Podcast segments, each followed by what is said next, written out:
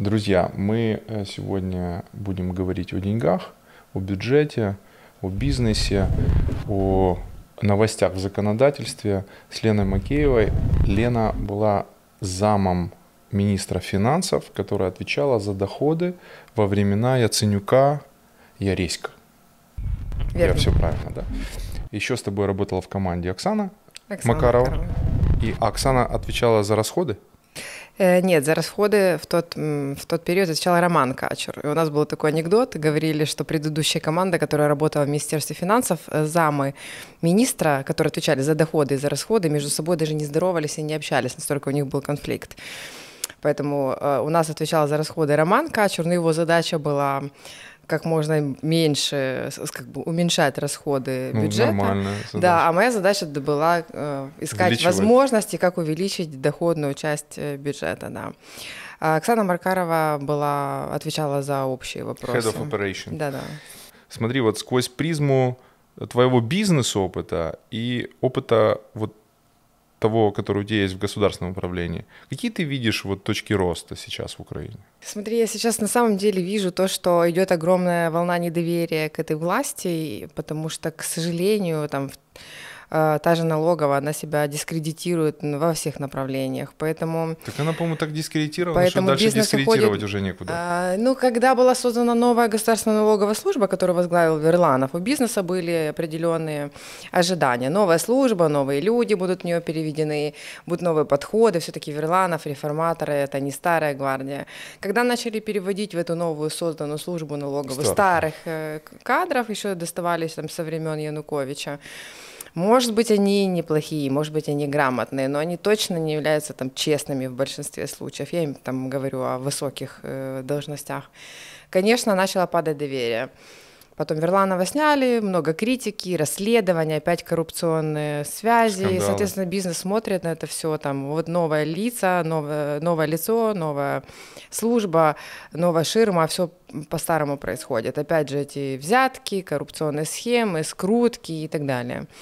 Сейчас э, пошла волна звонков, угроз на бизнес, э, просто приглашают компании в офис, открытым текстом говорят, что если вы будете подавать на возмещение, мы у вас э, снимем такую-то, такую-то часть расходов, опять маркетинг, опять реклама в, в, в, в фокусе внимания налоговиков.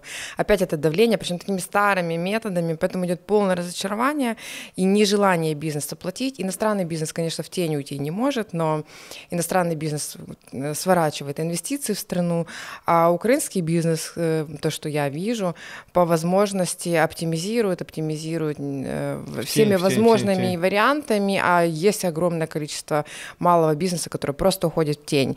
И открыто говорят, что за наличку будет другая цена, э, открыто просят, чтобы была оплата наличными, потому что там же и финансовый мониторинг зажимает операции по, без, по безналу, как бы э, бизнес это понимает. Вот, да, уходят в тень там, где это можно. Конечно, компании, которые имиджевые, которые давно на рынке, они этого себе позволить не могут, но они могут позволить себе инструмент выплаты заработной платы э, другими вариантами. В конвертах. Да, в конвертах или, или через э, частных предпринимателей. Э, кстати, недавно А была... что плохого в частных предпринимателях? Нет, выплаты? ничего в них плохого. Если... Это на самом деле очень прекрасная модель для того, чтобы поддержать самозанятых людей, да, которые на себя зарабатывают.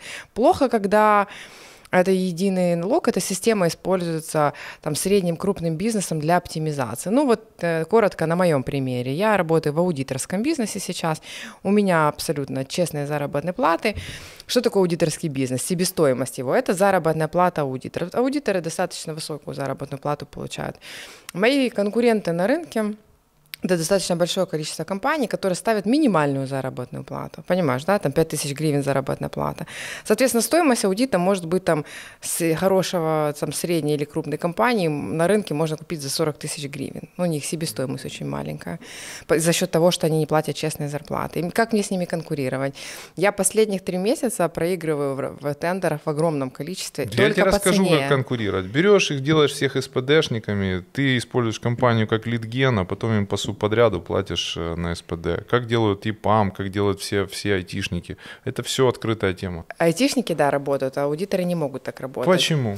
Ну, скажем, могут, но это имиджевые компании себе не будут позволять работать э, со всеми ФОПами, сотрудниками. Это один момент. Другой момент. Ты знаешь, что ну, сейчас слушай, налоговая... имиджевая компания ИПАМ, это огромная компания, которая делает для Deutsche Bank. IT все так работают. Не, ну У так них а нет что? прецедента, чтобы пришла налоговая и сказала, что это э, сотрудники, а не частные IT это святая предприниматели. Корова. Ну, кстати, на них посматривает налоговая. Я смотрела Так, план одним проверок. глазом, да? И IT-компании включены в э, план проверок на второе полугодие. Э, Интересно будет, как они пройдут. Э, Если есть возможность не платить зарплату, а платить частному предпринимателю, это, это законная, но это схема. Что делает налоговая сейчас? Налоговая сейчас, когда началась пандемия коронавируса, бизнес начал падение, кто-то увольнял сотрудников, кто-то сокращал часы, налоговая взяла и разослала всем письмо бизнесу, в котором написала, что эм, у вас уменьшился фонд заработной платы, пожалуйста, примите меры, или иначе там мы будем вас проверять. Ну, то есть получая такое письмо, ты задаешь себе вопрос, у пандемии коронавируса у налоговой нету, Я бы, у значит, них знаешь, все как нормально? сделал? Я вот это письмо скомкал, бросил бы в мусорный ящик и сказал «fuck you». Ну, именно так и хочется сказать, потому что когда ты не знаешь, как удержать людей, конечно, вынужден сокращать э, количество часов, конечно, и мы в компании сократили количество часов работы, потому что нет такого объема работы, и лето, и э, пандемии, и так далее.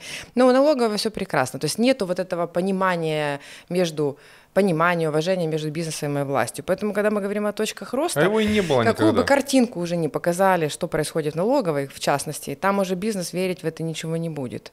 Поэтому с каждым годом мы все хуже и хуже рушим репутацию этого ведомства. То есть ты хочешь сказать, что при тебе такое доверие было, такой контакт? Не было, конечно, не было. Мы тоже старались показать немножко другое, э, другую налоговую в другом свете. Но мы сокращали штат, как минимум 30% штата налогового сократили во, во время э, наш, нашей Это вы работы. сделали позитив для народа? Ну, хорошо, первый степ, который там сократить количество проверяющих, да, но там мы рассматривали жалобы, которые приходили на налоговую, но мы старались, знаешь, на самом деле Министерство финансов опосредованно может влиять на налоговую, только, только министр имеет право это делать. Даже я была профильный зам, я не, я не могла напрямую влиять на налоговую, Почему? только через, так было Королевство- прописано положение.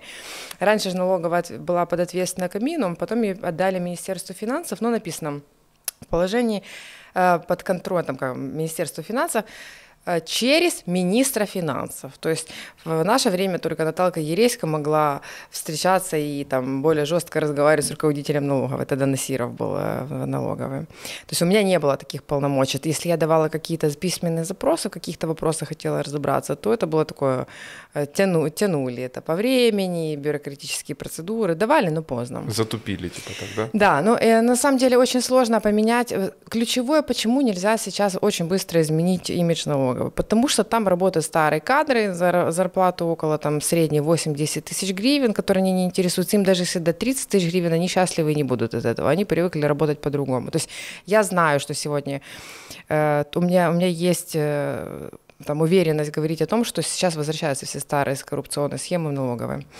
Э, И Почему нельзя, как можно, скажем, давай из позитива, как можно быстро улучшить имидж налоговой? Надо их всех уволить, построить новую, э, вот здесь я точно уже уверена, если раньше сомневалась, что революционные меры не подходят, сейчас я понимаю, что так оно и должно быть. Это должно быть новое ведомство с абсолютно новыми людьми при условии, что у этих людей будет достойная рыночная заработная плата. И, А. э, к сожалению, э, Министерство финансов ни в 15 ни позже не выделяло деньги, достаточные средства для того, чтобы это обеспечить фонд заработной платы налоговой. А почему не хватает воли этого сделать? Денег всегда не хватает. Подожди, э, в полиции получилось? Э, В патрульной полиции? Именно в патрульной полиции? Да, получилось. Ну, Ну скажем, вот, вот ты знаешь, э, в патрульной полиции интересный феномен. Там, где патрульная полиция поменялась, там все окей. Вот ты знаешь, даже с удовольствием плачу штраф. но лучше не нарушать. Это э, я согласен с тобой, но тем не менее. В Киево-Святошинском районе в свое время э, Князев отжал Жукова, чтобы не менять старые кадры. Они ребрендировались. И совсем другая ситуация. Вот те же вопроси, та же лексика, та же риторика. Аркадіч, де ви працюєте, що ви робите, а що ви порушуєте? Це значить, що він вже готов. ты понимаешь, что вот этими таблетками мы налоговую не вылечим. Конечно. Не, ну я же говорю, что должны быть новые люди. У меня одна ситуация была в прошлом году, одна была проверка, которая сопровождала. Я была в восторге, потому что я говорила с инспектором э, языком бухгалтерских стандартов. Такого не было никогда. То есть мы могли говорить языком проводок. Это очень специфический, специфическая сфера, да. Я бухгалтер по образованию. Ты понимаешь, и я просто кайфовала, когда мы аргументированно говорим, не просто говорят, что мы у вас эти расходы снимем, сейчас говорят, мы этот маркетинг у вас к моим клиентам, говорят, мы их его снимем, потому что, ну, потому что мы так нам решили, не нравится. субъективно. Да, не глядя вообще, просто имея суммы на руках, которые они ведут через декларации по НДС, просто вот пишут, мы вот эту сумму у вас снимем, не глядя. И, конечно, если будет специалист говорить, э, инспектор будет говорить профессионально, э, языком бухгалтерских стандартов, налоговых э, норм, Проводом. то будет уважение расти к такому специалисту. Но для того, чтобы такого специалиста нанять на работу налоговую, нужно ему платить адекватную рыночную Какую? заработную Какую? плату. Около 40 тысяч гривен, я думаю, что э, это должна быть для middle management такая заработная плата точно. Ты понимаешь, что ну, это бизнес, бизнес э, поднимет на вилы э, государство, если налоговому инспектору будет платить 40 тысяч. То есть Нет, негативно... подожди, их нужно количество, их нужно сократить. Знаешь, очень, там очень много есть людей, которые делают paperwork, я так называю, бумажную работу. У нас тоже в Министерстве финансов, у меня было в подчинении более 100 человек, но реально работу делали 20. Ну, это принцип Паретта, да? 80-20, да. Да-да-да. Поэтому остальные занимались бумажной работой. Зарегистрировать, ответить, еще что-то. Слушай, у меня вот такая почта приходила, завтрак, обед, ужин, мне приносили вот такую почту, которую мне нужно было расписать. В этой почте было огромное количество звернень від громадян. Що там мне только не писали. Ну, то есть, и я по закону должна на это письмо ответить, правильно? Любой гражданин должен получить. У тебя должен, должен быть аппарат. Конечно, этой работой занимается огромное количество людей. Огромная рутинная работа, которую кто-то должен выполнять. В налоговой то же самое есть. Поэтому надо автоматизировать все, что только возможно автоматизировать, уйти в электронную форму. Э, обязательно сделать электронные проверки. Нет смысла выходить, смотреть первичные документы у бизнеса, и тогда бизнес... Э, Они хотят офлайн потрогать за горло бизнес. Не, ну на самом деле выходить можно там для того, чтобы посмотреть, пообщаться, там, но сидеть у компании э, абсолютно не надо. Но, а, а, объясни мне феномен налоговой полиции. Вот она какое-то время существует как-то зазеркалье. А Но ее сейчас, по закону нету. Сейчас я вижу очередную, очередные э, требования только уже Еврокомиссии о том, что надо убрать налоговую полицию, убрать следственные функции, забрать со всех и сделать финансовую разведку, там, финансовую полицию, назовите ее хоть как, как хотите, но только сделать. Почему мы сами этого не можем сделать? Налоговая милиция, налоговая полиция, они всегда, это был такой орган. Там были военные, которые, у которых э, работают всегда военные, у которых есть, э, которые раньше работали в всяких этих ОБЭПов и так Там далее. Менты у них работают, уже не да, военные. Менты, да. Военные у них это уже военные. образ мышления, как ты его поменяешь? Ну, ты можешь поменять э, не, я, я, я, я спрашиваю, почему мы не можем сделать? Украина почему не может это сделать без МВФ, без требования МВФ? Э, не, ну еще в 2015 году прошла демилитаризация как-то. Да, вот этих, э, демилитаризация. Пистолеты их заставили Ну, в принципе, выложить. на самом деле, я не знаю вообще, э, зачем надо было создавать этот орган при налоговой. Действительно, должны быть финансовые аналитики, которые должны отслеживать нестандартные операции бизнеса и работать как аналитики, но не с пистолетами. Но так оно было много лет Это при Кучме еще придумали это. Да, наверное. И поэтому оно передается как бы по Поколение, наследству. поколение. По традиции, традиции да, бизнеса. Да. Ну, и опять же, нету просто сильного волевого министра, который бы был влиятельный там, и в той же администрации президента, и в Верховной Раде, чтобы он сказал, его все послушали. Да. А почему Ереська это не сделал? Проблема тогда была 15 год. Э, бюджет э, пустой денег нету. И тогда и нужно было реструктуризировать МВФ долги и выплачивать вовремя социальные выплаты при нулевом бюджете. Какие-то реформы проводить еще. Было много задач. Мы неоднократно э, с Наталкой разговаривали о том, каким образом можно повысить заработные платы э, сотрудникам. То есть мы понимали внутри министерства, что нужно новых людей с большими зарплатами, но у нас не было возможности эти зарплаты сделать, и в тот момент был точно непопулярный для того, чтобы понимать заработные платы. Поэтому первый э, штат. Отложили. Нет, мы сократили на 30%, но оставили тот же бюджет, тот же фонд. финансирование, тот же фонд, да, налоговый. Поэтому первое, что можно было сделать, это вот это сокращение, которое мы сделали. Второе, мы поменяли немножко процедуру назначения руководителей таможен и налоговой. Если раньше это был один человек, которому стояла очередь, заместитель министра финансов подписывал, в этот раз у нас была тройка, мы заслушивали людей, не просто к нам приезжали там кофе попить, да. Со свиньями, Они приезжали, нет, салом. с презентациями, своим видением и так далее, если, если говорить э, вот о, о налоговой части. Мы попытались там разобраться в таможенных вопросах. А, кстати, мы начали, мы разработали закон про автоматических, э, про экономических э, авторизированных операторов. Мы начали работать над единым окном, и очень приятно, что эти все инновации продолжились и в следующем в следующей каденции другой компании, другой команды, скажем уже, и мы эти законы приняты. Но мы очень много дали хорошего старта, который дальше был реализован. То есть вы внесли удобрения в, я, в эту почву реформ? Я думаю, я думаю, конечно, да, потому что мы, мы как раз и говорили о том, что нужно и предлагали дистанционно онлайн проверки для бизнеса. То есть мы как бы э, это все закладывали. Но у нас же любое изменение нужно, чтобы оно прошло парламент. Ну, я не, не, не знаю, помнишь ли ты там 15-16 год? И очень хорошо помню. Но для меня э, самое сложное, Козак, когда меня спрашивают, что было самого сложного в работе в Министерстве финансов, то есть мне было очень комфортно, потому что отвечала за налоги, бухучет и аудит, то есть то, это полностью зона моей компетенции. Да, мне не сложно было работать 24 на 7, потому что я, в принципе, такая по характеру очень активная, по темпераменту, да, поэтому мне было нормально. Э, что мне было сложно? Мне было сложно работать с депутатами. Вот когда я шла на комитет э, наш профильный по налоговой и таможенной политике, я вот чувствовала себя э, ужасно. Я выходила туда просто без дым, без энергии какой-либо. Тройка самых сложных депутатов. Кужель, Кирш. Это просто люди, которые даже ничего и никого не слышат и не понимают. Кто еще? Ну и Лешко, наверное. А это же игра у них, понимаешь? Конечно. Ну, то есть игра. Лешко это игра, да? Ну а мы же все что понимаем. нет, да, когда тоже, появлялась тоже камера, Хорошо. сразу теперь, начинали скандалы. Э, теперь мы возьмем э, теорию сложных переговоров.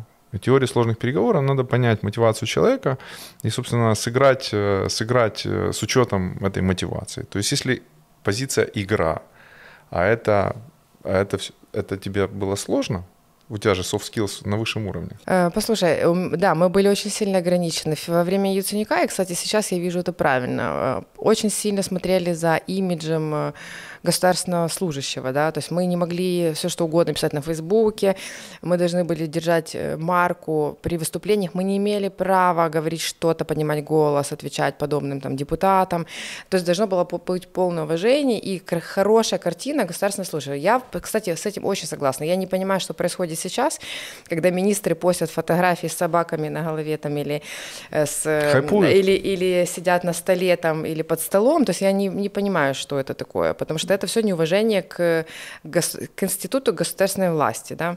Поэтому э, все, что мне, ну, все, что я могла в этих ситуациях делать, это мило улыбаться, очень тихо говорить, и, э, э, что я понимаю абсолютно. Но я, конечно, техники знаю. Иногда для того, чтобы мне вызвать э, этого, показать истинное лицо этого человека, нужно было еще чуть-чуть тише начинать говорить, что вызывало еще большую ярость у противника. Потому что моя-то задача была, чтобы люди, которые это видят и слышат, чтобы они делали самостоятельные выводы. Ни в коем случае не, не идти по тем же методикам, которые использовали эти депутаты. Поэтому я такая была ниже воды, тише травы, но иногда это тоже вызывало определенные эмоции, да. Но а, в то же время я сохраняла и свои ценности, свой внутренний мир, что для меня очень важно. Не потерять себя. Да, да, да, не потерять себя. И э, имидж государственного служащего, потому что ну, нельзя так настолько уничтожать э, этот институт, потому что иначе к нему не будет уважения, и, соответственно, никогда никакая реформа, никакие там повышения заработной платы не будут восприняты людьми, конечно. Наоборот, будут больше хотеть туда идти люди, которые там э, э специалисты по хайпам. У нас в, в госаппарате огромное количество людей, которые приходят туда зарабатывать зарабатывать, ну, условно, зарабатывать в кавычках, да, то есть, в принципе, воровать. Причем эта культура настолько сквозным образом про, прошила сознание украинцев, что я знаю уже не один пример людей, которым 20 с небольшим, и они, в общем-то, с такой философией подходят к этому. Да? Как это изменить? Это вообще нормально? Нет, конечно, это ненормально. И чем а, на, на фоне даже вот кризиса в стране, когда плохо все совсем с бизнесом и богатством этих людей, ростом богатства этих людей, которые работали всегда функционерами государственной власти, люди это все видят и думают, ну почему, если им можно, почему нам нельзя? Жизнь, как говорится, одна, и прожить ее надо в удовольствие. Поэтому запрос на то, чтобы у таких людей, которые умеют там зарабатывать да, на коррупционных схемах, он растет. Люди хотят туда попасть во власть с одной целью заработать, потому что в бизнесе заработать они не могут. Ну, объясни мне, как прийти к детям и сказать, э, я, я заработал, если я на самом деле украл. Я не знаю, как это. Вот на самом деле для меня тоже Вот в глаза детям смотришь, говоришь, я украл. У меня есть там знакомые. Вот дети, я вот ворованное, вот поешь. Не, у меня есть, говорю, знакомые, которые всегда проработали на государственной службе, но почему-то живут они лучше, чем я. Но это так визуально видно. Вот. Э, ну, просто мы, я не, считаю, что это неэтично задавать вопросы, там, связано с коррупцией, не связано с коррупцией какой-то. Мне хочется идеализировать людей. Вот, э, поэтому я не, не задавала таких прямых вопросов. Поясни мне, если ты узнаешь, что твой сосед ночью насилует детей, э, ты же с ним здороваться не будешь? Нет, я в полицию позвоню. А, ты в полицию позвонишь, да? А если вдруг ты узнаешь, что ему кто-то поджег квартиру или дом, да? Ты же не будешь сдавать этого человека. Что, если я буду знать, кто не, это? Не, не, не, смотри, сосед, ты узнала, да. что он насилует детей. Потом другой твой сосед тоже об этом узнал и решил не звонить в полицию, потому что, ну, не верит в полицию. Пришел и сжег ему дом. Ты узнала, что вот этот сосед сжег ему дом. Ты, ты твои Скажу, действия. конечно. Ты про детей или про того, кто, кто сжег? Полиция. Я вообще считаю, что это, ну, законы должны в стране работать. Я, я уважаю законы, и нельзя заниматься самонаказанием, да, людей. Это есть законы, есть для этого судебные органы, есть наказание предусмотрено за это, но ни один человек не вправе решать судьбу дру- других людей. То есть мне кажется, что это...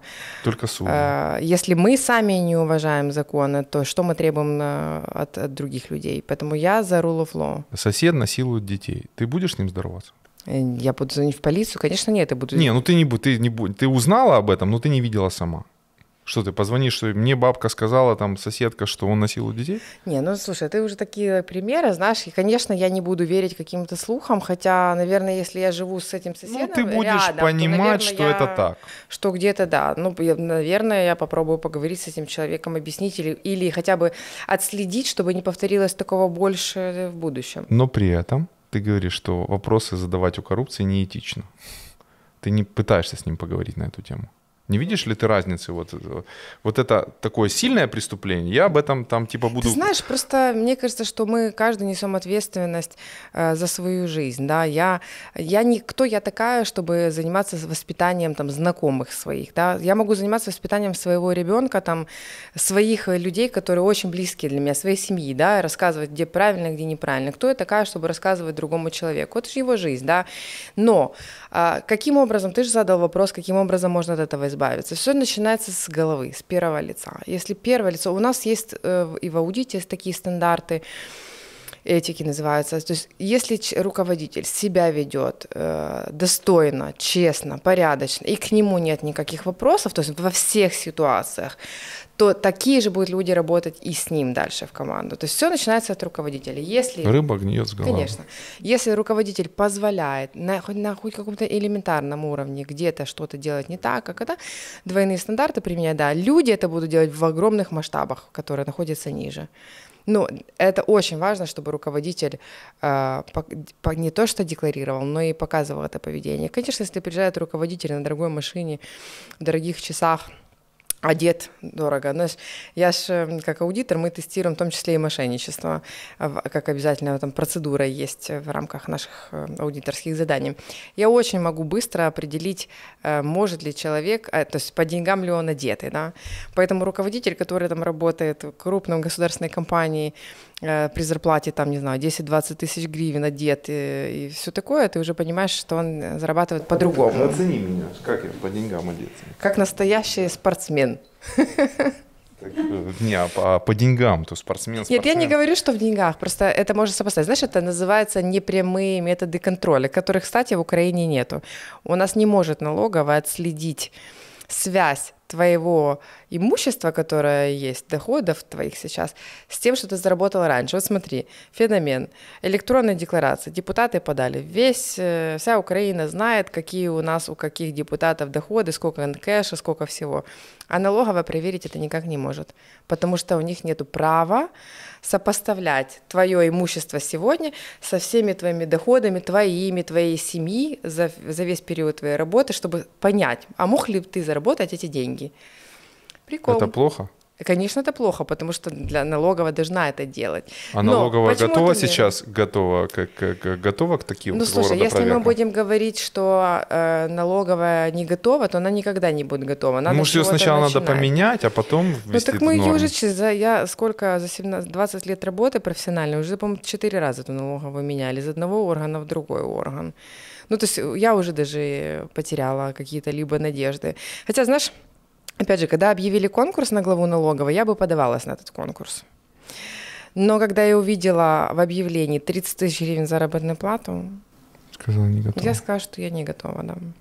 Ну, то есть я не, я не, я а не за умею сколько бы ты пошла? там.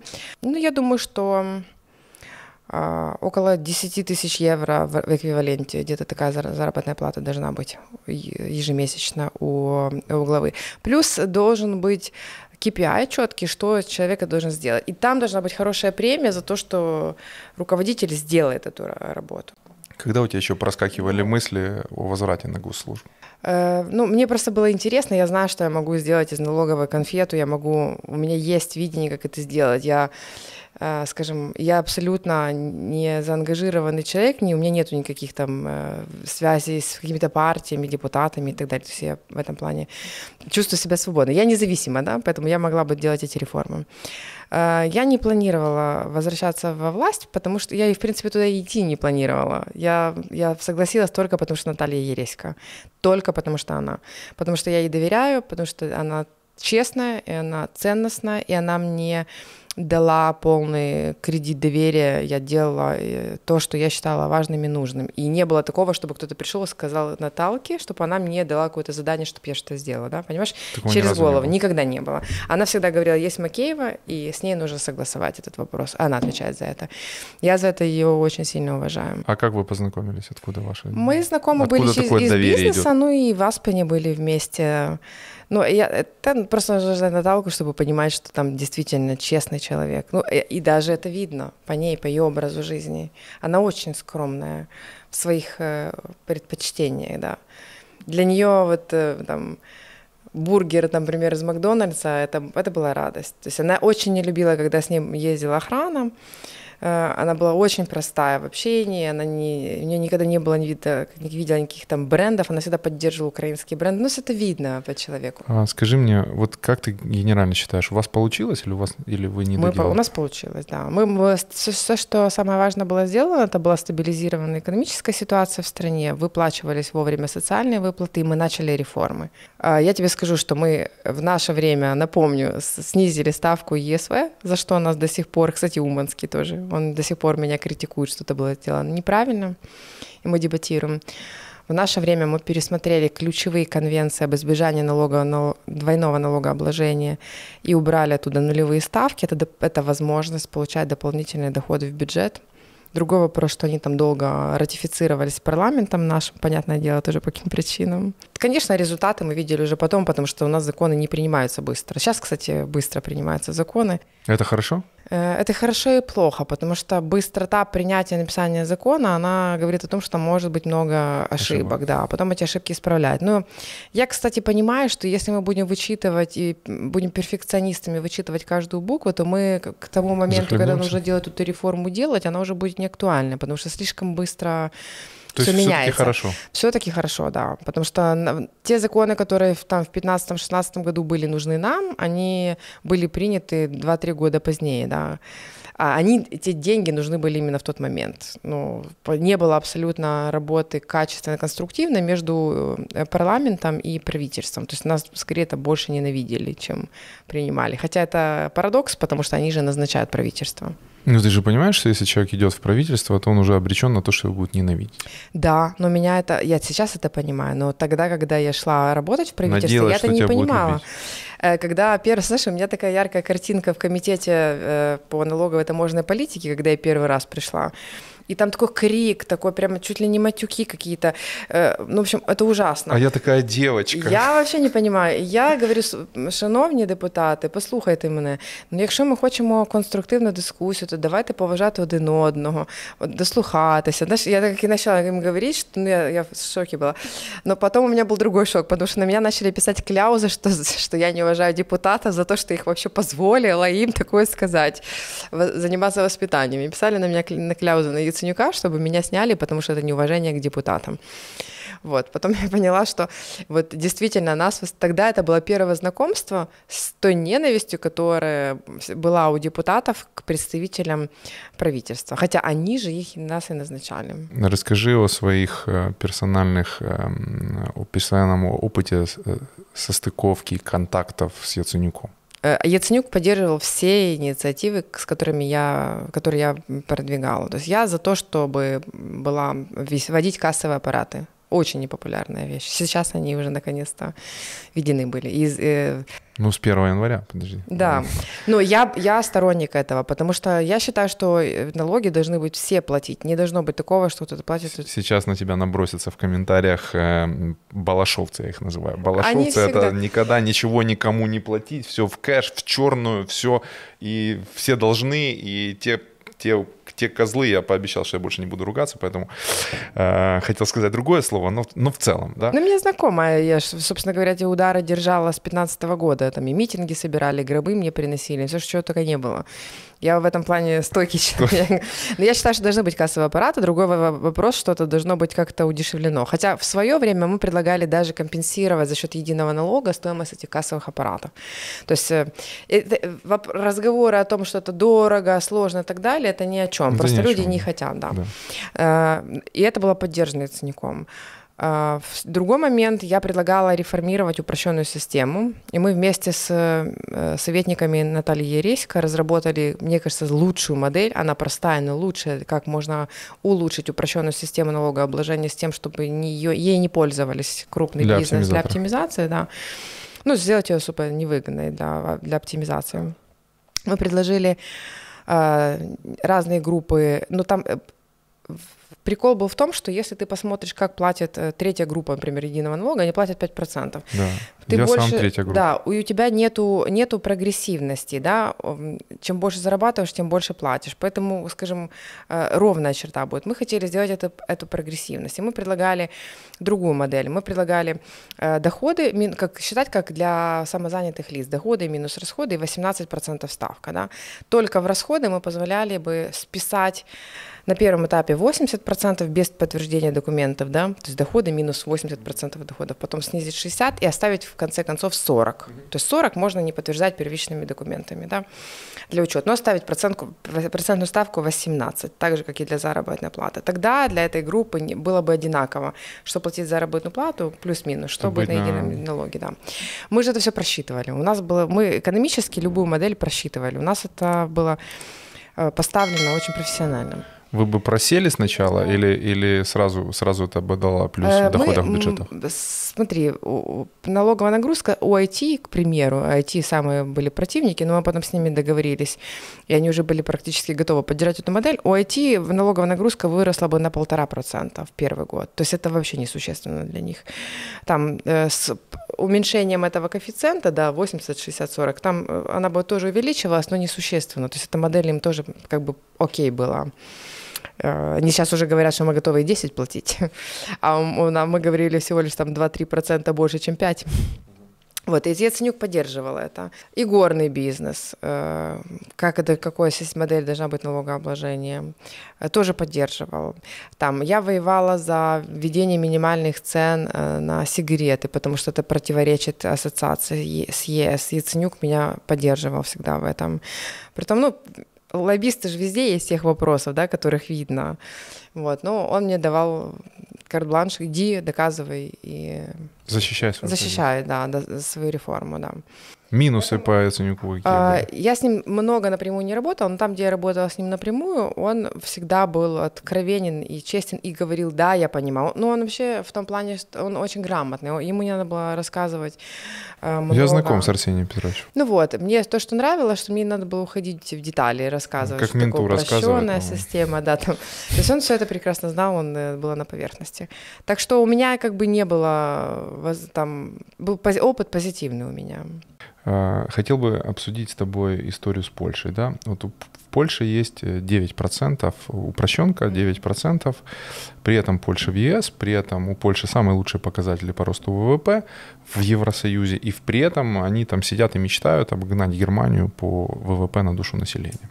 Нет, у, Польши упрощенки. У них есть специальный налог, э, налог на прибыль для малого и среднего бизнеса, который ниже стандартной ставки. Там есть НДС. Там сильно упрощена система, и, может быть, ты не называешь это упрощенкой, но там есть 9% налога на прибыль. Э, Кейс состоит в том, что мой старый-старый приятель, его многие знают, это Горбарук Валера, такой, знаешь, вот э, лучший пример для роста, для роста украинской экономики.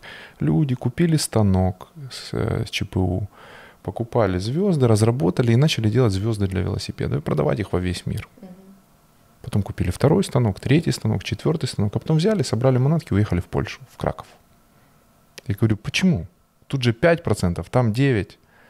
Он говорит, причин очень много, и начинает мне рассказывать причины. Первая причина, он говорит, смотри, я покупаю станок с НДС, покупаю металл с НДС. Экспорт белый я сделать не могу. Я ее делаю раком. Соответственно, вернуть НДС не могу. Ра- номер, номер раз, да?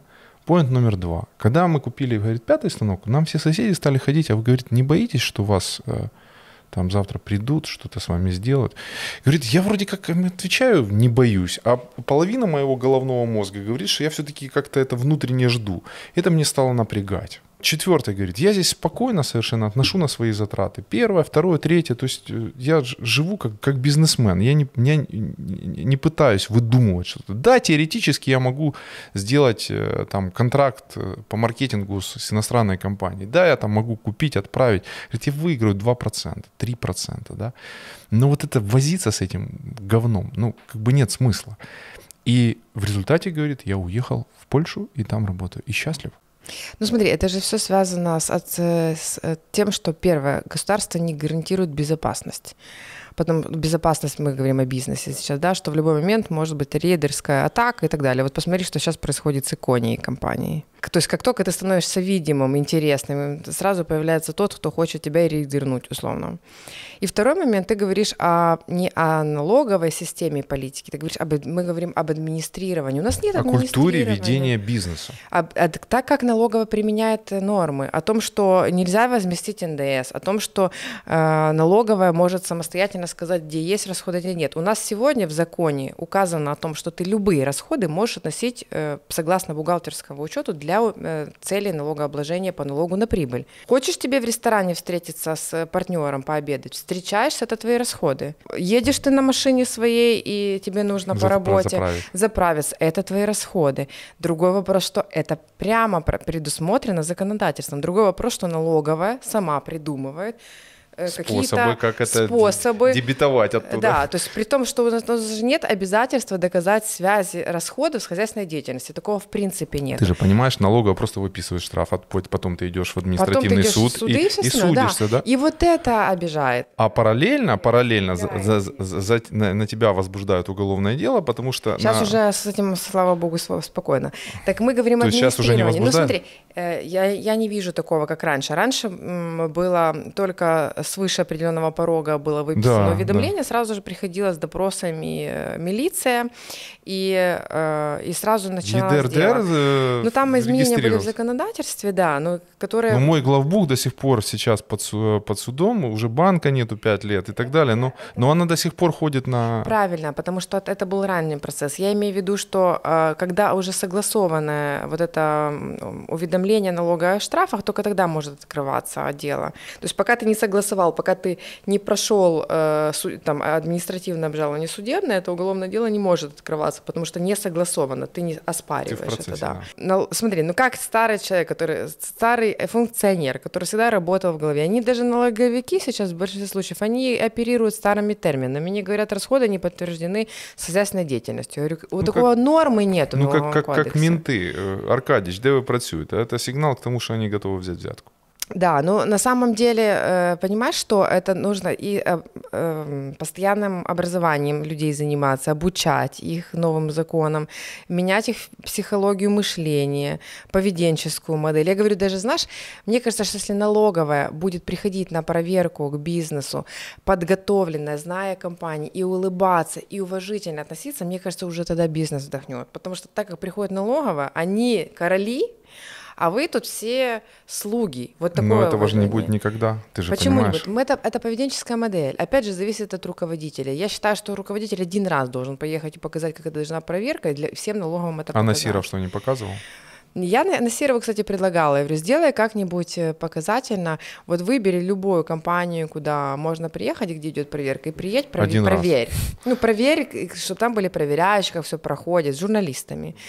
Он мне тогда сказал, что могут э, сценить это как э, влияние, э, как давление на проверяющих, что-то такое. Но я просто не юрист, мне сложно оперировать, и там, он сказал, что это потом может сыграть там злую шутку с налоговой. Но надо смотреть законы, как это прописано.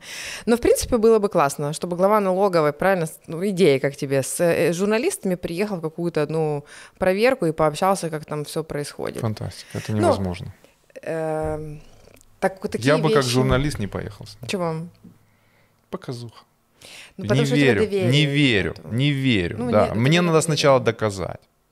Ну вот простые вещи, я, если бы налоговые органы начали говорить с бизнесом с позиции уважения, уважение проявляется в чем? Что ты знаешь этот бизнес, на который ты мы пришел. Ты не говоришь, что вы все тут Они не знают не никакого налоги. этого бизнеса. Они не знают никакого бизнеса и никогда знать не будут. Они не хотят Это знать. надо менять, правильно. Надо поменять да. требования, так, а ты что перед тем, как ты выходишь... Так я же не работала налоговой. Не, ну ты курировала. А, а на конкурс то я не подавалась. В общем, понимаешь. Ну то есть э, это, это самые простые решения, которые могут дать очень быстрые результаты, потому что вот это распространяется. У меня только один случай был, когда я просто была в восторге от того, что я спорила с проверяющими. Вот, э, и спорила именно в профессиональной сфере. Когда термины там, были. УНВ, да, да, там ну, документ как-то не так подписан или недостаточно аргументирован, мало бумажек в этом пакете. Ну, то есть это не все непрофессиональное очень там ряд проблем в государстве, и при этом есть э, вот понятный способ и выхода из нее. Да? Вот там тезис минулой недели о том, что 57 миллиардов э, фонда COVID-19 э, перераспределили и написали, что все-таки 35 миллиардов идет на дороги. Ну, у нас же велике будівництво.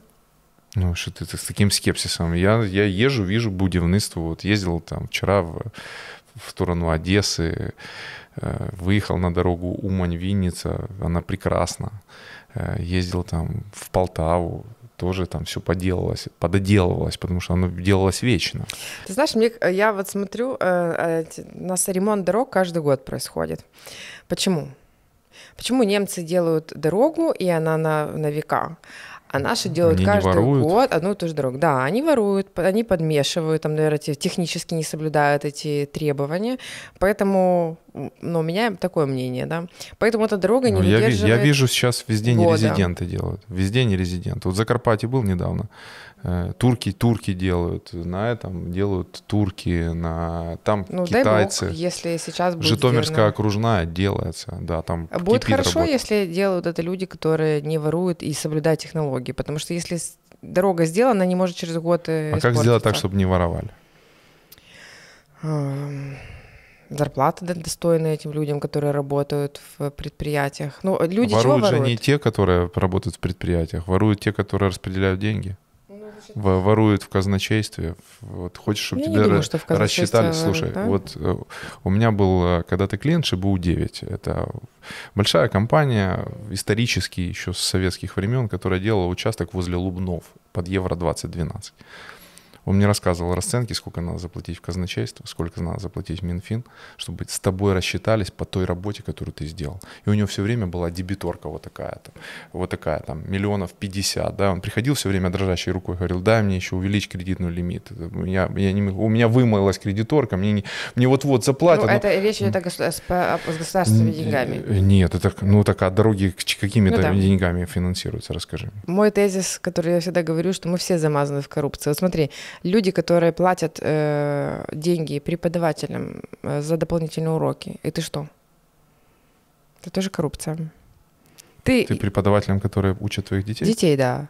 Ну, то есть это же неофициально, они не декларируют эти доходы и так далее. Почему наши школы не могут официально получать э, доходы за дополнительные занятия? Ну, то есть э, ты платишь преподавателю за дополнительные уроки, тем самым подкупаешь его, чтобы у него он был более лоялен к твоему ребенку, кроме того, что он даст еще дополнительные знания. А как нам, э, не знаю, перенять, транспарировать, а, пере, пере, пере, переменить образ Сингапура, например, да? Вот в Сингапуре, там же чудо было, там же такая же ситуация. Слушай, ну Сингапур, э, да, я тебе расскажу, что нельзя сравнивать. Сингапур э, нельзя сравнивать. поставил на каждом углу камеры, ввел смертную казнь, битье палками и так далее. Почему?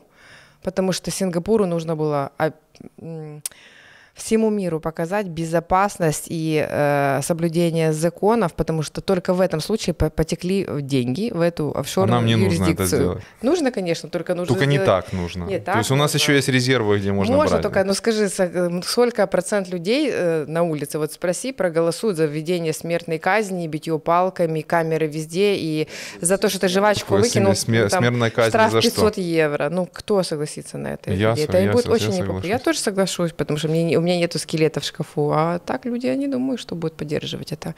То есть, да, конечно. Все хотят сразу, как в Сингапуре, но хотят миновать этот... Да, этот... Э, Сингапур э, привлек очень хорошие инвестиции, считается одной из э, офшорной привлекательной юрисдикций.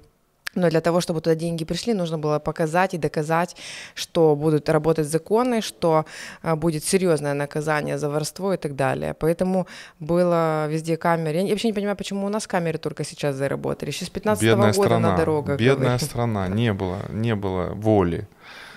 Булат э, Бахматов э, сделал камеры. Молодец. И парковки наконец начал делать.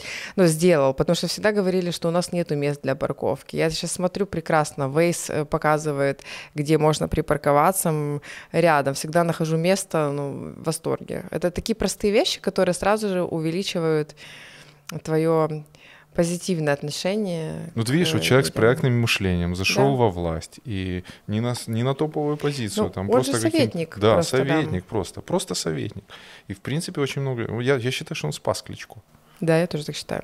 Ну, потому что Кличко уже горела у него хата, да. уже все, уже, уже там вот, вот тут... Я Бахматова вообще очень люблю. Он, э, он действительно э, там гениален. Гениален в том, что он видит простые вещи, которые очень можно... Он не ищет, знаешь, как наши реформаторы, Э, перемога, ура, перемога. Он их делает, и люди сами говорят, что это перемога. Но его решения, они очень простые, они не требуют там сумасшедших инвестиций в, в том, чтобы людям было хорошо. И это чувствуется, собственно говоря. Так ты так и не сказала. Хорошо то, что перераспределили фонд COVID-19 в дороге, или, или ты так со скепсисом? Нет, я сказала, я пошутила по поводу больших дорог. Я считаю, что это неправильно, потому что э, эти деньги должны быть использованы на Э, действительно на проблему и на лечение людей, которые заболели коронавирусом. Так всех же лечат. На... 1100 человек. Ну, подожди, ну посмотри, в каких больницах находится, в каких больницах э, это все происходит. Слава богу, я не была отремонтированной Александрийской больнице, да, куда Вон, сейчас... Областная больница, я был, шикарная больница. Шикарно, да? Да, просто хочется туда приехать, просто нет повода.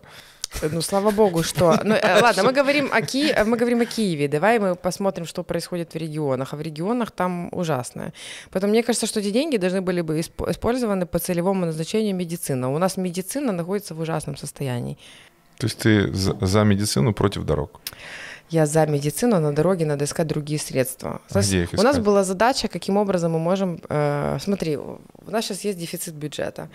И э, налоговая своим поведением показывает, что это острая проблема, потому что уже начали не возмещать НДС, уже начали звонки, приглашения в офис и прямое давление на бизнес. Это говорит, что проблема очень острая. Ее не было, ну, я не знаю, лет 5-6 точно не было такого. Ну, просто Чтобы мелкому бизнесу никогда не возвращали, а, круп- Ну да, а, да. а но крупному так, чтобы- возвращали с так, откатами. чтобы прям И вызывали в кабинет и раб- отрабатывали, такого давно не было. Мне вчера буквально парень рассказал о том, что в Днепропетровске, ну, в Днепре, для того, чтобы возместить НДС, 70% откат. Таких цифр вообще не было. При Януковиче было 50, до Януковича было 30, потом опять стало 30, 70. Ну, мне тоже об этом говорят. Э, Я работаю с иностранным бизнесом, поэтому иностранные вообще такое даже не даже думают, никогда не думают. Поэтому мне в этом плане повезло, у меня нету запро- запроса на такое. Но то, что я слышу на рынке, да, называют разные цифры, и все это работает. Эм, Смотри, у нас была философия в 2015 году. Как сократить расходную часть, ну, раз- не просто сократить ее, э, убрав один нолик, да, надо провести реформу, там, не просто уменьшить количество школ, а на те автобусы, которые будут возить детей в эти школы, да, условно. Но я отвечала за доходы. У меня была задача, как увеличить доходную часть без того, чтобы повышать налоги. Что мы Изыскать делали? внутренние резервы. Что я видела? Это отказ от льгот. Почему у нас одни предприятия имеют льготы, особенно, крупный бизнес, а другие не имеют льготы? То есть надо У них расширить есть лоббисты, базу. я тебе отвечу. Путём, конечно. Так мы хотели пересмотреть эти льготы. Мы их всех поубирали. Но потом поняли, что мы уже прошли по всем. Наступили на интересы всех, кого только можно. Но еще мы много льгот убрали. Но они еще не все убраны, но это часть, это a must в рамках ассоциации с ЕС. Мы это должны будем сделать. Это конца. бесконечный путь. Значит, ну не должно быть льгот. Должно быть... э, э, должно быть Адресные выплаты. а, э, Да, абсолютно. Есть государственная помощь, и она тоже регулируется определенным законом. И второй момент – это э, искать э, возможность, как вернуть капитал из офшора в Украину. Да? Ну-ка, какой у Смотри, тебя вот то, рецепт? что, э, то, что, ну, я имею в виду, каким образом облагать это. Э, о Ты, кстати, что мы сделали? против амнистии капитала, насколько я понимаю. Я против, что я не верю, у нас нет доверия, оно не сработает. Только потому, что оно не сработает. А, у нас же есть, у нас есть же пример. Игорь Белоус проводил, э, она называлась не амнистия капитала, а по-другому. В общем, там, ну, Ну, смысл от был этого не тот же, меняется, но да. ничего у них не получилось, потому что доверия не было, и бизнес боялся, боялся показывать. Смотри, мы взяли, провели аудит всех конвенций об избежании двойного налогообложения, это когда деньги выводятся за границу, и обнаружили, где есть нулевые ставки. И начали их пересматривать, потому что как минимум 5 поставить, которые будут платиться в Украине. Ну, то есть это большие деньги. Мы это обсчитывали.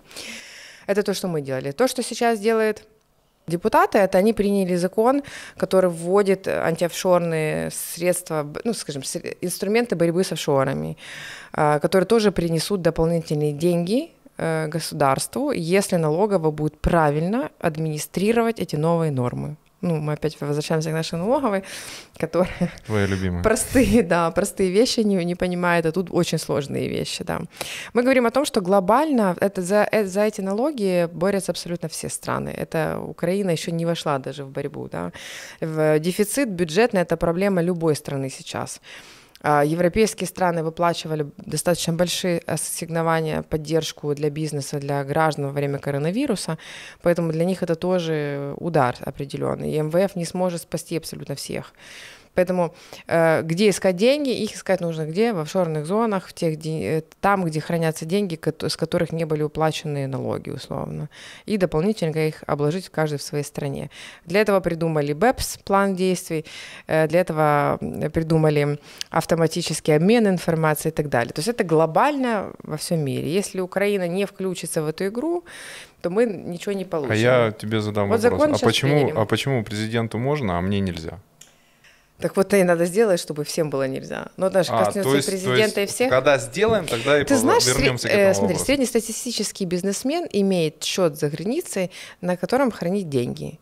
И если даже у нас законы не поменялись, то в европейской стране его уже спросили природу происхождения этих денег. Но почему он там хранит? Он же хранит эти деньги не потому, что он, тут высокие налоги. Да, Нет. потому что он А боится. потому что он боится не нашей отнимут. банковской системе нашей, правоохранительным органам не доверяет, забрать могут, еще что-то, э, арестовать счета и так далее. Просто не верит. Поэтому это коснется огромного количества граждан. Вот это вот открытие информации, автоматический обмен информацией между налоговыми об активах украинцев, которые находятся за границей. Это же классно. Как- У тебя есть офшор? Нет. Ну и мне, так мне тоже классно. я, я не думаю, что для тех, у кого есть, собственно говоря, если налоговая скажет, проведет нам анализ и скажет, да, ты эти деньги честно заработал, нет проблем, ты задекларировал, пусть они лежат. Это хорошо. Но если налоговая скажет, слушай, я не хочу знать, как ты их зарабатывал, вот 18% заплати сейчас, это будет неправильно. И э, это будет неправильно, незаконно, неразумно, и это еще больше убьет имидж налоговой. Но это сложные вещи, которые тоже приняты в Украине. Автоматического обмена еще нет информации, а, но уже есть законы, которые вступают в силу с 1 января 2021 года, и они касаются как раз э, имплементации инструментов по борьбе с офшорами. И дополнительные это даст деньги в бюджет, конечно. Надо смотреть еще, где можно. Вы знаешь, э, где? люди... Э, Сейчас, кстати, М0 максимальная цифра 500 ярдов. Максимально это, Ну, она, это, это большая цифра, но она не исторически не самая большая в, в истории Украины, но она очень большая. 500 ярдов гривен. М0 это готівка по замежам банки. Ну да. Это, это космос. То есть э, при Януковиче была в три раза меньше. Конечно. Ну, потому что не... А вот это же вопросы налоговой амнистии, да? То есть для того, чтобы эм, задекларировать, э, что у тебя там есть, условно, 100 тысяч долларов, ты должен их положить в банк. И люди не пойдут ложить в банк деньги. Сейчас, по-моему, была в инициативе, которую разрабатывают депутаты, на год надо будет положить в банк, по-моему, или на месяц, что-то такое. Ну, неважно, даже если на день не положит. Потому что в этот день может что-то случиться с банковской системой, и все. Поэтому я в эту амнистию не верю. Да, в, очень э, теневая экономика в Украине. Мы в 2015-2016 году мерили э, теневую экономику, там э, Минэкономики дают свою цифру, а мы встречались с разными бизнесами, у нас такие были индустриальные платформы, и задавали вопрос по вашим ощущениям, какая уровень теневой экономики. Вот самый большой это был в легкой промышленности, 80% они называли. Вот, но даже в фарме было 40%. Поэтому а, оно за счет, за счет чего это? За счет того, что очень многие работают, не оформляясь, зарабатывают, или работают через ФОПа и очень частично частного предпринимателя, очень мало показывают там официально, оборот, официально, да. все остальное. Все ну, знаешь, э, даже если мы ничего не будем делать, оно все равно будет двигаться, потому что уже сейчас, например, вот э, эта норма по контролю, контролю 5 тысяч, операций свыше 5, 5 тысяч гривен между карточками. Да. Поменяли уже? 15, да, поменяли. Э, это уже э, у сознательных людей вызвало определенную реакцию, да, то есть, во-первых, те, кто принимал просто на карты, даже не ФОПа, они есть такие уже, э, я вижу, они стали принимать на карточку ФОПа, потом, потому что боятся, ну, если, конечно, безнал, так, конечно, просят наличку все. Тут можно кэш. Да, да. Ну, с другой стороны, знаешь, этот, Поэтому я думаю, что если мы ничего не будем делать с налоговой точки зрения, то тогда финансовый мониторинг все равно дожмет эту операцию. Банковской тайны в Украине уже нету.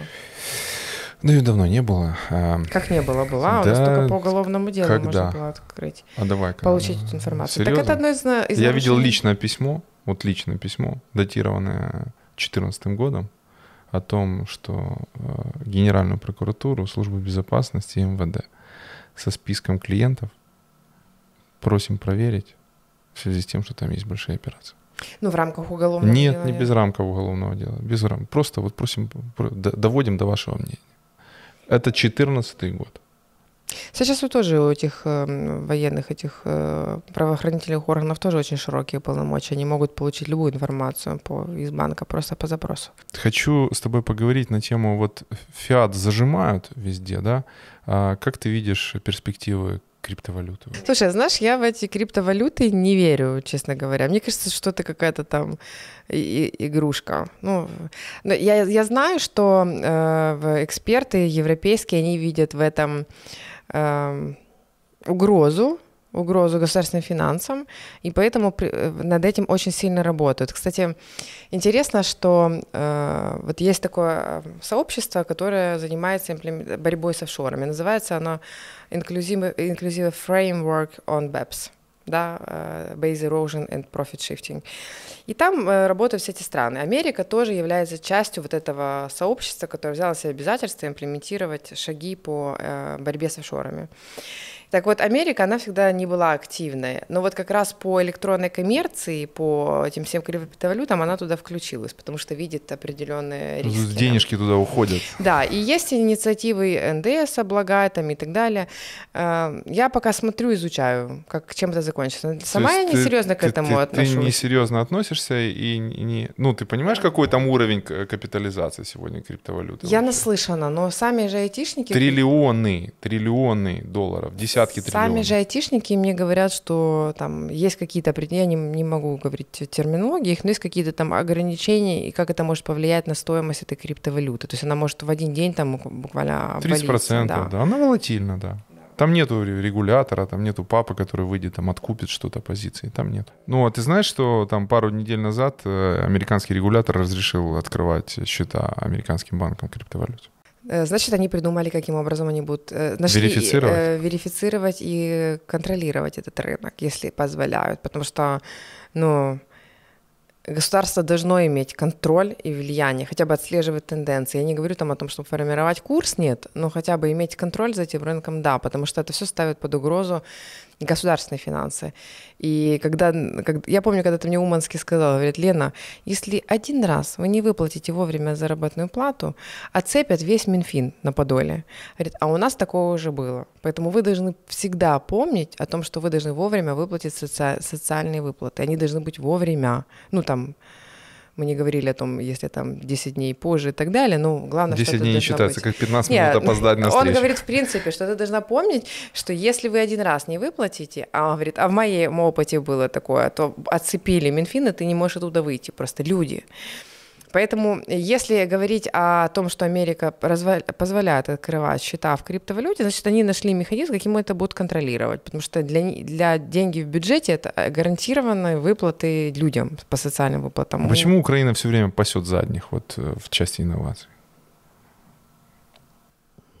Ну, такой подход у руководителей непроактивные, уставшие, может быть, незамотивированные, не знаю. Но, скажем, я, я всегда использую проактивный подход. Я, знаешь, не, мне бы не хотелось... Во-первых, я всегда говорила, что важно быть, находиться в этой комнате, там, где есть, проходят все реформы мировые. Неважно, на какой ты сидишь э, Стуле. сту- стуле, в ряду, первом или втором. Главное в ней быть. Так вот, меня всегда удивляло, почему Украина не в этой комнате. Ты себе не представляешь, какое было сопротивление, когда мы только начали говорить, что Украина должна, должна вступить в этот БЭПС, эту тусовку. Да? Это сопротивление было колоссальное. Кто сопротивлялся? Лешко? Нет, э, в администрации президента Данилюку не давали полномочия подписывать эти документы. Ну, в общем, это было какое-то бюрократическое затягивание. Но я же там не знаю, что в головах у людей, почему они не хотят. Я на эту тему написала очень много статей, что ты должен как минимум быть, в тренде, быть в этой в комнате, где все это происходит, знать, что там происходит. Да, окей, даже если ты сидишь на последнем ряду. А мы даже не заходим в эти комнаты, где все это происходит. Даже не стучимся Второй туда. момент. Да, второй момент надо быть проактивным. Вот я когда приезжала в, э, я представляла Украину в OECD э, как раз по вот этим налоговым вопросам э, по борьбе с офшорами, там, где обсуждались э, разные комитеты, там, где обсуждались вот эти изменения законодательства. Ко мне подходили со всех стран. Конечно, ты же что- красивая, и ты бегаешь. Нет, они... Нет, э, подходили, кстати, бег мне один раз на переговорах очень сильно помог. Как? Расскажу. И они ко мне подходили, потому что они Украину не видели на этих, э, на, на этих смотрят, э, смотри, тусовках. действительно, правду говорят, что в Украине а потом красивая мне наш женщина. кантри-менеджер говорит, что украинцы приходили, отмечались, уходили по магазинам гулять. Или, или не вообще не приезжали. Поэтому, поэтому не было этого лидерства. А тут ты пришла, и на тебя смотрят, как на инопланетянина. Да, и, и еще что-то предлагает. ну, в общем, а мне это нравилось, это было мое, поэтому представлять было с гордостью. И для меня до сих пор иногда приходят письма, уже забыли, ну, как бы не знаю, что я не советник уже давно Данилюка, и Данилюка, собственно говоря, нету. Как Бег мне помог? Рассказываю. Сложнейшие переговоры в Голландии. Нам мне нужно было пересмотреть ставку, нулевую ставку в нашей конвенции об избежании двойного налогообложения и поднять ее как минимум 5. Три дня переговоры, конечно, э, голландцы не соглашаются, но им это, конечно, невыгодно. Мы и так аргументы, и так, но мы подготовленные были с цифрами, с презентациями, с э, техниками разными. И не так оно никак не идет. Не и тут лиза. какая-то пауза, я с главой делегации с голландцем в Минфине голландского выхожу, Давай попить побегаем. кофе. Нет, нет. Он, он мне говорит, знаете, я через неделю бегу свою пер- первую половинку. Я говорю, ух ты, а я первую бегу через две. А с каким вы временем хотите пробежать? Так и было. Он говорит, там, э, не скажу. Э, и потом говорит, а вы готовитесь с тренером? Я говорю, нет, я не готовлюсь, я сама бегаю. Он говорит, как не? Сами. Я говорю, ну, у меня нету тренера. А у нас в Минфине есть тренер. Он мне начал рассказывать, как ногу ставить, как питаться надо. То есть я этого не знала, я там всего лишь месяц бегала. И я решила пробежать половинку вот такой, на слабо, скажем. И какой у тебя персонал бест на половинку? Я ему говорю, слушай, э, вы можете, там, взрослый дядька, я говорю, вы можете мне написать, когда вы пробежите, за сколько вы пробежали? Он говорит, не, не смогу, я стесняюсь. Ну, там ему лет 50 было. Я говорю, ну, я же могу потом посмотреть на в открытых источниках, сколько пробежали. Он говорит, хорошо, напишу. Э, а я говорю, я вам поделюсь. И он мне пишет там что-то, 2.15 он пробежал. Я пробежала первую свою половинку за по-моему, это было 2.30. Ну, очень медленно. Ну, я месяц его бегала. Дала возможность ему почувствовать себя мужиком. И он мне написал, да, что я, значит, э, пробежал за 2.15, я поздравляю, через неделю я пробегаю, пишу, я там, там 2.30, я не помню, но он быстрее был точно меня, так что вы меня сделали. Но когда мы начали говорить о беге, вот, вот знаешь, как Риторика человек поменялась. открылся, да, и мы заходим после этой кофейни, он говорит, там еще какой-то был вопрос, он говорит, мы согласны. И мы парафируем соглашение. Да, то есть это для меня было показательно, что э, вот иногда в переговорах такие человеческие моменты, ну, в том случае я, я считаю, что мне помог бег, вот этот разговор, и такая вот даже была, это была очень совместная пристройка, да, к друг другу, э, к общему, и бег нас тогда объединил. Ну, вот э, мы встретились пару дней назад, и тоже бег объединил, потому что твоя э, коллега, с которой ты сидела, вспомнила Вену. У да. меня там после Вены было этих марафонов, тут мы как-то обменялись. Я видел живой интерес. Вот я человеку рассказываю, он не просто там пробег, а, пробег, там встыкнул в Инстаграме, смотрит. Ну, это же интересно. Конечно. Ну, это, это красиво, это интересно, это про здоровье. Я вот сейчас э, месяц не бегаю. Я пробежала вот этот самый э, дорогой марафон на КБП Борисполь. Со мной случился тепловой удар, Э, мы же, мы же там бежали, хотя я половинку бежала всего лишь. И я вот э, с тех пор не могу себя вернуть в бег. Я, эта жара на меня очень плохо повлияла. Ну, приходи к нам на воскресный бег. Да. Мы же по воскресеньям собираемся. Там вот я сейчас хор- собираюсь хоро- хороший, обратно хор- вернуться. Хорошая аудитория. Кроме того, я знаю тропы на Трухановом острове, там, где нет жары. О, кстати, мы, мы это прячемся, очень интересно, потому что прячемся я не знаю этих троп. Э, и не, ну, время... конечно, в лобовую можно бегать по этому асфальту туда-сюда 4 километра, да. понимаешь? А, а я на Трухановом острове, я Бахматову говорю, возьми меня, я тебе расскажу, как надо сделать Руханов, чтобы это было классно. Потому что сейчас уже и даже небезопасно. Велосипедисты, встречка, машины ну, едут. кстати, странно, почему там ездят машины, почему они не запрещают. Э, там действительно это ну, Потому что есть Кубок Клаб, потому что есть куча других спортивных баз, которые ездят машины, в которые надо ездить, потому что там нельзя ездить. Надо просто придумать, как это сделать безопасно. Ну да. Потому что я знаю там человека три, которые врезались на велосипедах в машины и с очень печальными выходами из этой ситуации. Хорошо, давай поговорим об ОВГЗ. Почему, например, э, можно спрятаться э, в расходах по ОВГЗ и завести туда деньги с Украины, не показывая, что это Украина и с украинскими бенефициарами. Как с этим бороться? На самом деле э, нет. Ну, информация бенефициарных собственников, она открыта сейчас. Другой вопрос, что а, а если через слепой фонд или слепой траст? Смотри, э, это же вопрос времени, потому что не все еще сейчас трасты открывают информацию о бенефициарных собственниках, но это будет и must, потому что э, для всех абсолютно стран, в том числе и для Украины. Кстати, в Украине это одно из замечаний, что у нас не соответствует реаль, реалиям реестр бенефициарных собственников. Он должен своевременно обновляться, и кто-то должен нести ответственность за то, что там будет адекватная информация. Наш, мы же как аудиторы, как субъекты финансового мониторинга, мы должны тоже проверять бенефициарных собственников. И если мне те данные, которые дало мне предприятие, не соответствуют с реестром, я должна информировать э, Финмон о том, что неправильные данные. Информируешь? Ну, э, слушай, это только новшество для нас. У нас пока не было расхождений, то есть мы смотрим. Но э, если банк смотрит несоответствие в данных, в банк часто подают реальных бенефициарных собственников, потому что нужно что? Провести операцию. Верификацию. А верификация, бе- да. операция без верификации не Невозможно, проходит. да. А банк потом проверяет и смотрит, а в реестре написаны другие бенефициарные собственники. То есть это Ну. вопрос времени. Поэтому еще не во всех странах э, заработали открытые реестры бенефициарных собственников, в том числе и в Украине. И это будет касаться не только юридических лиц, но и таких образований без создания юридического лица, трасты, фонды и различные договора. Поэтому я уверена, что эта информация станет открытой.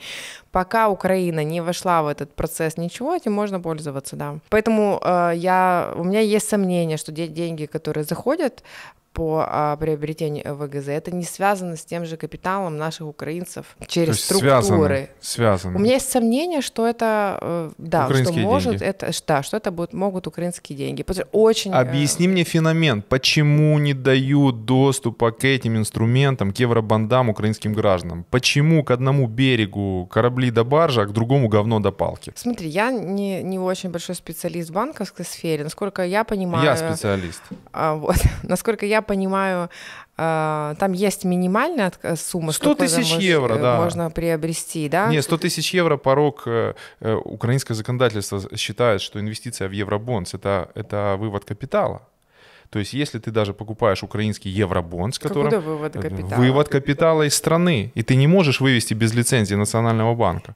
Ты не можешь купить евробонд. Я недавно буквально консультировала клиента а, о покупке, каким образом можно купить ценные бумаги за границей. Получить эту Е э, лицензию Национального банка Ты просто... ее получала хоть раз? Я не получала, но мне говорили... Ну, знаешь людей, которые получали? Да, и говорили, что проблем не было. Но там а, ограничение по этой операции, по-моему, 100 тысяч, да, там?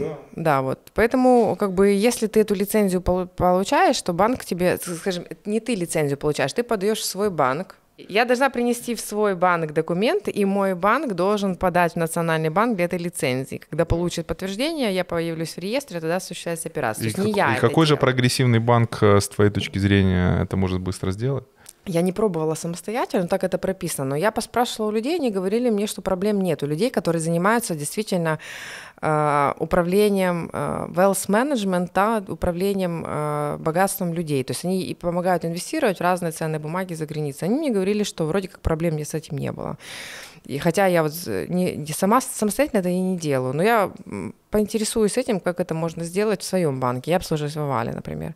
Но сам механизм он прописан ну, очень просто. Если оно не выполняется, так мы опять возвращаемся к тому, что законы у нас хорошие, но они плохо выполняются или неправильно выполняются. Правильно? Нет, неправильно. Правильно, что для одних законы одни, а для других законы другие. Вот что правильно. Вот, вот, вот как бы есть, вот есть такая Здесь же идет ситуация. и история о том, что для всех граждан Украины такая ситуация. Это не работает, Точно не работает. конечно. Ну, Вот там сби- сбили велосипедиста там две, две недели назад. Для одних есть законы, а для вторых нет. Он переехал велосипедиста и уехал. Ну смотри, я не получала эту э, лицензию, не подавалась, не планировала инвестировать ни в ВГЗ, ни в какие-то другие ценные бумаги других компаний. Надо, наверное, попробовать э, для Не, по того, чтобы ВГЗ нет, там попроще, потому что это же украинская бумага, там лимит по сумме. Я про евробонс. Ну, потому что сегодня э, депозиты, депозиты юриков, э, депозиты физиков в банках там на уровне плюс-минус э, 2-3%, да, если говорить о хороших банках, а украинский бонус 7%, 7,25%.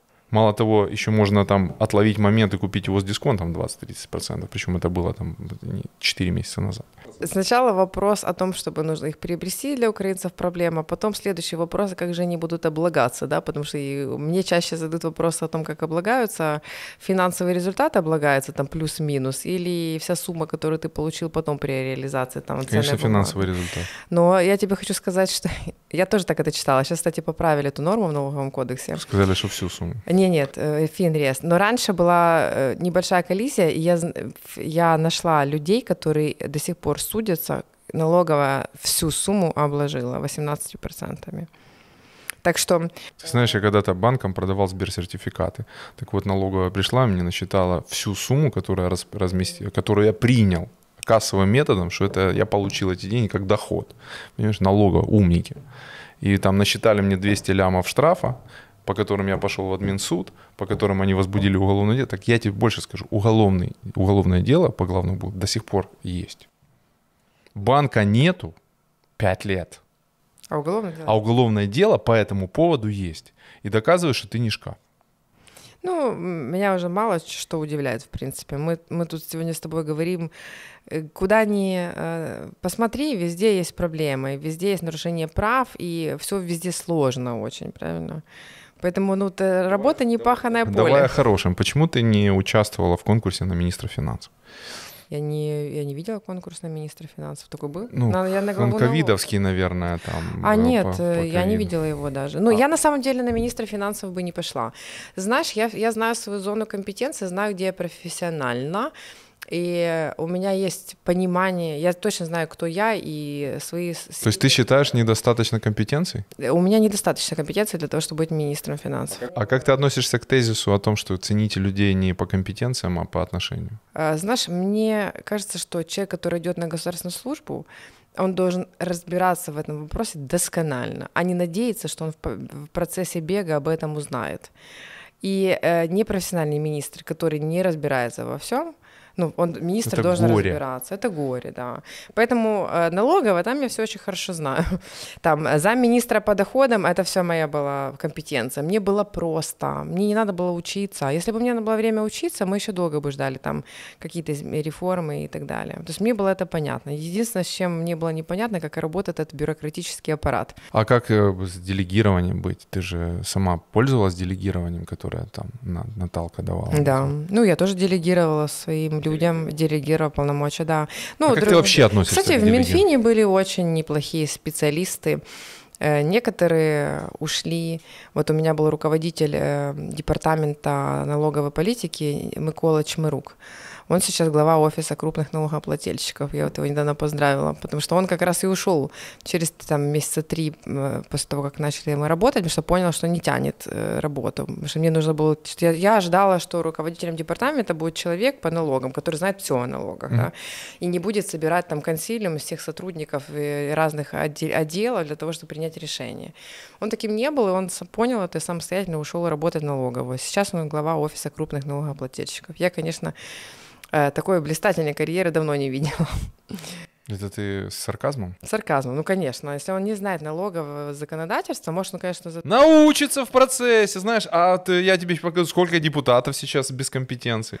Ну, я не, я, я вернусь только, я могу вернуться только в команду честных людей и только при том, что будет высокая заработная плата, соответствовать рынку. Слушай, типа у меня десятка, была зарплата 15. 4 800 гривен, 4 800 гривен и премия 4 тысячи гривен ну, мы знали, что мы идем. Э, Ереська со мной несколько раз встречалась и говорила о том, что зарплата будет такая и не будет, вы должны подумать. Она была честна, она говорила, вы должны подумать, за, за счет чего вы будете жить. Да? Но я-то в бизнесе была, какие-то сбережения у меня были. Я вышла из Минфин, гол, как сокол, потратила все, что у меня было, это при том, что я там особо никуда не ездила, в отпуск я не ездила, питалась я в столовой Министерства финансов, если там было дешево. время. Да, поэтому и то все равно, что, ну, есть семья, ребенок и так далее. А вес набрала за время? Нет, не, конечно, не набрала. Хотя бегать она начала уже, когда заканчивала э, каденцию. Я начала бегать в Минфине. Из Минфина выбегала когда-нибудь на тренировку? Нет, я начала бегать уже практически перед увольнением, э, потому что я открыла для себя бег как эм, знаешь, там э, работаешь в напряжении, надо было как-то это сбрасывать. Большинство людей э, выпивали вино, и это их расслабляло. Меня это не нравилась, эта история. Водку ну, расслабляло да, быстрее. Э, мне эта история не нравилась, я начала бегать, я в своей жизни столько раз начинала бегать, у меня муж смеялся, говорит, тебе хватит на неделю. И в этот раз оно мне зашло, и это станет, я, я уверена, что это теперь часть моей жизни. Но начала бегать в Минфине. А представляешь, что бы с тобой было, если бы ты побегала, а потом выпила вина? А что было бы? Прекрасно. Ну, больше бы расслабилась еще. Ну, конечно. Так я сейчас э, так и делаю. После марафона обязательно просека, отпраздновать и расслабление, и никакие мышцы не болят. После полного марафона, я имею в виду. Лучше пиво, потому что просека понимает кислотность, а у тебя и так высокая кислотность за счет того, что высокий уровень молочки после марафона. А пиво — это витамин В и углеводы, которые ты сильно я израсходовал. Знаю, все наливают пиво после этого. Ну, это, знаешь, это элемент праздника. А. Так я тебе хотела сказать, почти вес не набрала, хотя Э, все набирают там вес, потому что нету регулярного питания. Я старалась э, как-то регулярно питаться, э, меньше есть сладкого, потому что, а, хотя мозг требовал конфеты и так далее, и периодически делала детокс себе на соках, там 3-5 дней находи, была на соках, то есть как бы я держала это, эту историю, поэтому повезло. Расскажи про приват. В вашу каденцию приват же забирался? Нет, это было уже... Сразу после? Данилюк подписывал, да, это он уже был министром. А как сгущались краски вот над приватом? Не могу тебе сказать, потому что я Ты не это была... чувствовала? Смотри, нет, я не чувствовала, у меня была, знаешь, какая жара своя. У нас у каждого была своя зона компетентности, компетенции по заместителям министра, да, у меня была своя жара, и я не, мне не было возможности смотреть, что происходит с приватом. Там приват, был вопрос и по привату, э, был вопрос и по реструктуризации долго, но я не была частью вот этой вот истории, команды. да, да, команды, там, где это все обсуждалось. Я занималась своими вопросами, хотя немножко мы с Рожкованом работали, когда почистили рынок от э, недобросовестных банков, то мы работали вскользь. Почему? Потому что э, отчетность этих банков подтверждали аудиторы, которые там компании, там, ну, условно продают свои печати. Да? Это, это неквалифицированные, непрофессиональные аудиторы, которые имели возможность продать свою печать, и их просто никто не контролировал. Да. Это большой. Мы вывели перечень компаний аудиторских, которые вот подтверждали и писали в отчетности, что с банком все хорошо, а на самом деле банк был банкрот, и люди потом выстраивались в очередь забрать эти деньги. И здесь есть огромная вина аудиторских компаний. Я там уже не помню, это неизвестные компании, потому что... То есть не, не топ-тройка? А, нет, конечно, они репутация своей... Эм, Дорожат. Э, четверка дорожит репутация, да, это какие-то украинские компании были. Вот мы немножко работали по, по касательной с э, Национальным банком как раз в этом направлении. Ну, сейчас уже новый закон есть про аудиторскую деятельность, который уже европейский, собственно говоря, и мы его и готовили изначально, который не допустит э, в будущем, э, чтобы аудитор написал, что все хорошо в банке, в котором есть проблемы. Да. А расскажи сейчас о рынке аудиторских услуг. Э, у меня моя ученица после банка вышла очень, очень сложно было, потому что рынка нету, денег никто платить не хочет, то есть бизнесу плохо, денег на аудит нет, мягко говоря. И в этой ситуации надо как-то их уговаривать идти к тебе, и при этом ты небольшая четверка, и при этом вот расскажи, как ты дефилируешь в этой ситуации, где ты берешь лиды? Смотри, ну на самом деле, да, я никогда не работала в большой четверке в компаниях, э, но я очень горжусь, потому что я сегодня с ними конкурирую. Клиенту нужен качественный профессиональный сервис. Качественный профессиональный сервис, это значит, нужно работать в тех же стандартах, в которых и работает большая четверка. Ну, с клиентом нужно говорить на его языке и делать больше, чем делает четверка. Да? То есть у меня за 17 лет компании я очень горжусь тем, что я работаю с иностранными компаниями, которые доверяют мне и качеству моей работы, и мне, и моим компетенциям, и компетенциям моих сотрудников. Да, мы не масс-маркет, мы маленькие на рынке, но меня это вполне устраивает. Что я делала? Я всегда инвестировала в знания людей, я всегда их развивала, даже если они уходили из моей компании, уходили в другие компании, там, в ту же четверку. Я всегда гордилась и никогда не останавливалась инвестировать в своих людей, любые, и soft skills, и английский язык, и профессиональное образование. И, и постоянно учусь и показываю на собственном примере, как это может быть. Я инвестирую в лучшие практики. Там, мы первая, одна из первых аудиторских компаний, которая сертифицировалась в немецком сертификационном центре по ISO 9001, и эта система реально работает. У нас нету привязки к человеку, у нас единый документ. Знаешь, я всегда смеюсь, когда заходишь в бухгалтерию, там написано акты, тут там договора, инвойсы, то есть это смешно очень выглядит, да. Особенно, если какой-то серьезный человек на фоне таких папок э, сидит. сидит да. Поэтому у нас, у нас есть все закодифицировано, нету никаких под, подписей, одинаковое сохранение документов, four eyes э, принцип, принцип принцип четырех глаз контроля, двойная система, да, и это позволяет качественно делать продукт. Да, это дорого, да, это не, это не масс-маркет, но ты конкурируешь с четверкой. Иногда но ты все-таки дешевле четверки. Ну, не намного, да. Иногда мы проигрываем тендер, потому что мы там несущественно для компании дешевле, чем четверка, и они выбирают четверку, потому что это выше имидж там. А ты сама продаешь вот э, Да, я, конечно. Финально, да? Я продаю. А у, тебя, у тебя есть какая-то отсечка, начиная с какого, с какой successful fee ты э, вот ведешь переговоры сама? Не, э, смотри, нет, я веду, у нас нету такого. Кому первый клиент пришел, тот и ведет переговоры. Поэтому если ко мне приходит клиент, я его не веду, веду переговоры, я ему отчет отдам. То есть у нас такое, у нас мы очень с клиентом близко общаемся для того, чтобы превзойти его ожидания, да, чтобы он и потом к нам заказывал. Что особенно первый, вот это первый проект, он особенно важный. Где ищу? Я их не ищу, я, они меня сами находят. Я, у меня есть собственный бренд, который я построила, он усиливает бренд моей компании, я очень много пишу, выступаю, и они сами клиенты ко мне приходят. Конечно, у нас есть CMM или как это, менеджеры, которые занимаются раскруткой. Мне сейчас говорят, что нужно научиться продавать в интернете. Я этому учусь. Ты скептично? Да, я всегда про общение больше с людьми. Мне кажется, что... Ты за офлайн. Э, да, мне в этом есть. И мы так всегда, мы интервью много проводим, мы много общаемся с людьми. А на самом деле для аудитора это, знаешь, это аудио, это же слушать в переводе. Чем больше слушаешь, тем больше тебе люди сами рассказывают, где скелеты в шкафу, где ошибки и так далее. Просто надо иметь терпение слушать. А тебе дала госслужба лидогенерацию в аудите? Да. Это было самое большое, я сейчас уже могу об этом говорить. Я очень э, мучилась, идти мне работать в Минфин или нет, и хочется и колется, потому что я очень боялась потерять свою репутацию вот, человека как честного, профессионального и так далее. И это было, я, ну, я делала все, что могла, э, чтобы в, э, в сохранять свою репутацию, вот как честно. Ну, по тебе ничего человека. плохого, даже, даже да. какашек каких-то нет в интернете. Хотя бы, было очень. Я же, я же была единственная из Минфина, кто на все эти передачи ходил, говорящая голова. И, э, конечно, меня там и били, и ругали, и, ну, там, троллили. Да, и троллили и так далее. Но в итоге, знаешь, когда ты делаешь, во-первых, когда ты делаешь то, во что ты сам веришь, а не что тебе навязали. Если ты веришь в эти кассовый аппарат и доказываешь, что это хорошо условно, то это, ну, э, это честная позиция. Нравится она или не нравится, но она честная, и она последовательная. Поэтому вот благодаря тому, что я оставалась честной, открытой, последовательной со всеми людьми. С позиции. С позиции, да. Я считаю, что это, это большая, большой плюс в мою, мой бренд, э, то, что я была в Министерстве финансов работала. Помимо того, что я работала колоссальный опыт, и я страшно этим горжусь. Если бы мне сейчас сказали, пошла бы ты, э, я бы пошла быстрее, потому что два месяца думала, идти мне или нет. Три самых главных скилла, которые ты вынесла оттуда. Ну, я всегда интересовалась э, переговорами, э, ораторское искусство переговорами, это очень много этому всего училась, но никогда не вела переговоры на государственном уровне. И, конечно, все лучшие переговоры, которые я провела, они были в пользу Украины. Это было Министерство финансов, поэтому отточила я переговоры. Меня сейчас уже вообще ничем не, не испугаешь, да, я люблю, чем жестче переговоры, тем мне проще в них быть сейчас. Второе, я всегда себя считала менеджером и никогда себя не считала политиком. И когда я пришла в Министерство финансов, я, ну, это был мой гэп, я не знала об том, что мне нужно будет и политику играть.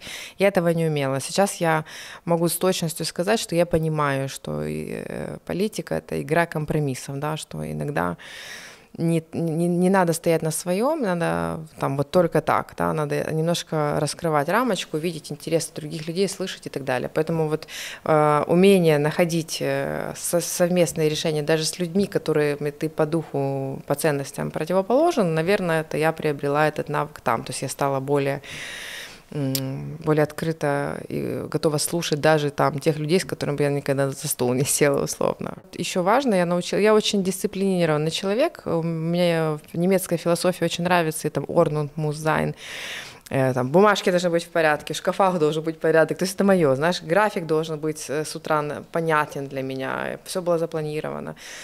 А, тайм-менеджмент полный. Вот я поняла, что это все ерунда, и отказаться там от тайм-менеджмента, ничего не планировать, и, и не хуже день проведет, и не хуже будут результаты. Потому что в Минфине было так. Утром просыпаешься, у тебя определенный график, потом раз, он рушится, и нарезается что-то другое. И тебе нужно куда-то выступать. Кстати, я помню, когда-то я еду в машине в Министерство финансов, звонит мне Наталка и говорит, вам сейчас надо ехать в Верховный суд выступать по поводу налогообложения пенсии. Ну, представь, я не юрист, Верховный суд. Где я, где Верховный да, суд. у меня не готова речь. Э, сейчас вам доверенность, вам туда уже везут, Лена, едьте. Но а, мне было приятно, потому что мне э, судьи Верховного суда потом позже уже сказали, что это была шикарная очень речь. Я не была юридически, я подкована, я не юрист, я не могу говорить нормами закона. Но я говорила, я там, у меня Эмоциями. был час, Я говорила, как в американских судах, знаешь, у меня было такое больше на эмоциях, построено эмоционально, на справедливости, там, на какой-то такой на человечности. Но это было очень просто нестандартно, наверное, это им понравилось. Но ты должен был быть готов вот так вот ехать, и, конечно, это большой стресс, потому что нужно подготовиться, ты же не можешь бэкать, мэкать. Ну, я не могу, может, это может. У меня высокие требования к себе. Поэтому вот когда все рушится, это тоже к лучшему. То есть не, не надо себя загонять в парадигму, вот э, жить. Это опять же таки ты, ты в позитиве, потому что ты бегаешь, понимаешь? Да. Все рушится, это все равно позитивно, что-то вырастет новое. Да, да, что-то вырастет Не, я согласна, бег это про позитив. Он мне добавляет э, улыбки, точно мне в день добавляет. Если я в день не побегаю, меня, я не чувствую этих эндорфинов, да. Эндорфины, да. А, скажи, пожалуйста, что ты считаешь главными активами Украины? Украины земля, Номер раз. люди, люди, у нас очень грамотные люди по сравнению там с другими, это все отмечают. Вот, э, ну, люди, как ты знаешь, тут надо расшифровывать. Земля — это и не просто как ресурс земля, это полезные ископаемые, которые есть в стране. Люди — это и грамотные люди, их э, и радушие, их умение принять открытость. человека, их открытость, их доброта, их щедрость. Ну, наши столы всегда, ну, придет тебе незнакомец, его накормят, наденут, напоят всегда. Это, это очень чувствуется. И, наверное, уме... и третье, наверное, это умение объединяться в каких-то сложных э, ситуациях. Хотя, знаешь, украинцы все очень разные, и как бы мы не, чаще всего раздельно живем и преследуем только свои интересы, но какие-то сложные моменты мы уникальны в том, что мы можем объединиться даже будучи абсолютно разными, противоположными. То есть у нас этот есть быстрота и в объединении. Наверное, вот эти три самых больших актива как человек э, позитивно мыслящий, вот на, на тле сегодняшней ситуации, где ты видишь, и когда вот свет в конце туннеля, когда будет лучше? Когда время нам наше придет? Ну, когда оно придет? Я не сижу, не, не надо сидеть ждать, когда придет лучше. Надо создавать э, и быть счастливым здесь и сейчас. Создавать для себя тот мир, в котором ты хочешь жить. Я абсолютно счастливый человек, потому что меня... Я не смотрю вообще телевизор, не смотрю там, только отслеживаю налоговые законы. Я не смотрю это там э, кто кого посадил там и так далее, что происходит. Потому что я хочу жить в своем позитивном мире и черпать позитивную энергию от людей, с которыми я работаю, с которыми я общаюсь и с которыми я себя чувствую комфортно. Поэтому я не жду, когда что-то там изменится. Я делаю здесь и сейчас свою работу, чтобы в этой, в этой части было все хорошо. И я считаю, что этот вклад, и мне кажется, что если каждый человек делал на своем месте то, что он может, и делал это хорошо на 100%, тогда бы мы не задавали вопрос, когда это будет. Поэтому большинство людей сидят и ждут, что государство что-то для них сделает, там, поднимет зарплату или даст какую-то социальную гарантию, или что-то еще выплатит, или что-то придумает. Сам сделай для себя жизнь такую, которую ты хочешь, потому что ты, ты вправе выбирать, какую ты хочешь жизнь. И счастье или несчастье – это личный выбор. Поэтому я не, не знаю, когда у нас будет. Да я думаю, когда у нас будет так, как в Польше, э, мы будем задавать вопрос себе. Как Польша уже будет на другом уровне, да, как, как, когда будет что-то как другое. в Сингапуре. Да, мне кажется, что надо, чтобы каждый выполнял свою работу, делал это хорошо. Это все разговор про ценности, про традиции, про важности, про образование, ну, про образование людей, да, поэтому мы мало этому уделяем внимания, поэтому имеем, что имеем. Ну, вот смотри, вроде бы много предпосылок к тому, чтобы была полезная, хорошая земля, актив, э, люди, актив, образованные, да. хорошие, позитивные, гостеприимные, хлебосольные. Минус э, живут ожиданиями. Средний украинец живет ожиданиями. Но в целом, где, где Почему не, мы не лучше, чем Польша? Почему мы смотрим на Польшу как догоняющую? Ну, знаешь, наверное, неправильно сравнивать себя с Польшей, потому что Польша член Европейского Союза, у нее есть возможность больше поддерживать не, ее. Неправильно сравнивать с Польшей, неправильно сравнивать с Сингапуром. И все неправильно, все не, но, но все равно, все равно мы как-то меряемся. У них все... было возможности больше, но у нас основная проблема это коррупция, воруют. У нас огромный потенциал, да, я согласна, что, наверное, мы могли бы в каком-то Э, в каком-то этапе жить и без помощи МВФ, если бы не было воровства. Да? Воровство абсолютно не, э, неэффективные государственные предприятия, ну, которые разворовываются до последнего. Да? Льготы эти, которые есть сегодня для крупного бизнеса, не для малого бизнеса. Да? Это тоже нечестно и несправедливо. Ну, вот я слышу в судебной, я не юрист, но я слышу, что творится в судах от своих коллег, но судебной системы в принципе нету. Ты не можешь надеяться, что когда-то ты сможешь честно доказать свое дело в суде. Оно там меняется, но вот эти попытки изменений не очень слабые. Вот, поэтому глобально, но коррупция же начинается с себя. Вот сейчас все хвалятся о том, что не нарушают скорость, едут, потому что камеру установили, ни одного штрафа там за месяц. А что мешало это делать, когда не было камер? Ну, вопрос, да э, не платить взятки гаишнику. Если ты сам не даешь, тебе не будут попадаться люди, которые тебя будут просить. Ну, то есть все начинается с себя. Это образование, это вопросы образования, воспитания и ценностные. И этому нужно уделять огромное внимание. Но почему-то наши люди, которые едут за границу, которые здесь могут выбросить мусор из машины, условно, да, они едут за границу, они боятся это сделать, потому что они знают, что если они там нарушат закон, они будут э, нести ответственность. А здесь, если ты нарушил закон, человек знает, что он договорится, заплатит и выйдет из этого. Поэтому нету осознания даже этого. Вот, поэтому реформы судебная там и борьба с коррупцией это номер один, это не, не налоги, не все другое. Еще два вопроса. Первый вопрос, как ты считаешь, нужно ли сделать обязательное декларирование доходов каждым гражданином Украины? Э, нет, я не считаю, что это нужно. Э, я считаю, у нас сейчас... Э, почему? Потому что нужно обеспечить чтобы каждая бабушка записала эту декларацию. Мы опять возвращаемся к тому же, что в декларации о доходах отображаются не только доходы, но и имущество твое. Mm-hmm. И для того, чтобы сделать налоговую амнистию, надо, чтобы все задекларировали. Потому что я могу сказать, мне бабушка оставила наследство. Ну и как ты проверишь, оставила тебе наследство бабушка или нет? Надо, чтобы и, и бабушка это сделала. Для того, чтобы и все задекларировали, нужно, чтобы кто-то людям этим помог. Потому что у нас нет культуры, понимания пойти к консультанту. Чтобы... Так же никогда не произойдет? Э, а может и не надо, потому что гоняться нужно за big fish, да. Ну, может быть, и не надо гоняться за там бабушкой, которая продает на базаре условно и не платит с этого налоги, да. Надо смотреть там, где действительно существенное воровство, там, где мошенничество и так далее. Большие не дырки. людей, да. Ну, мы их называем big fish.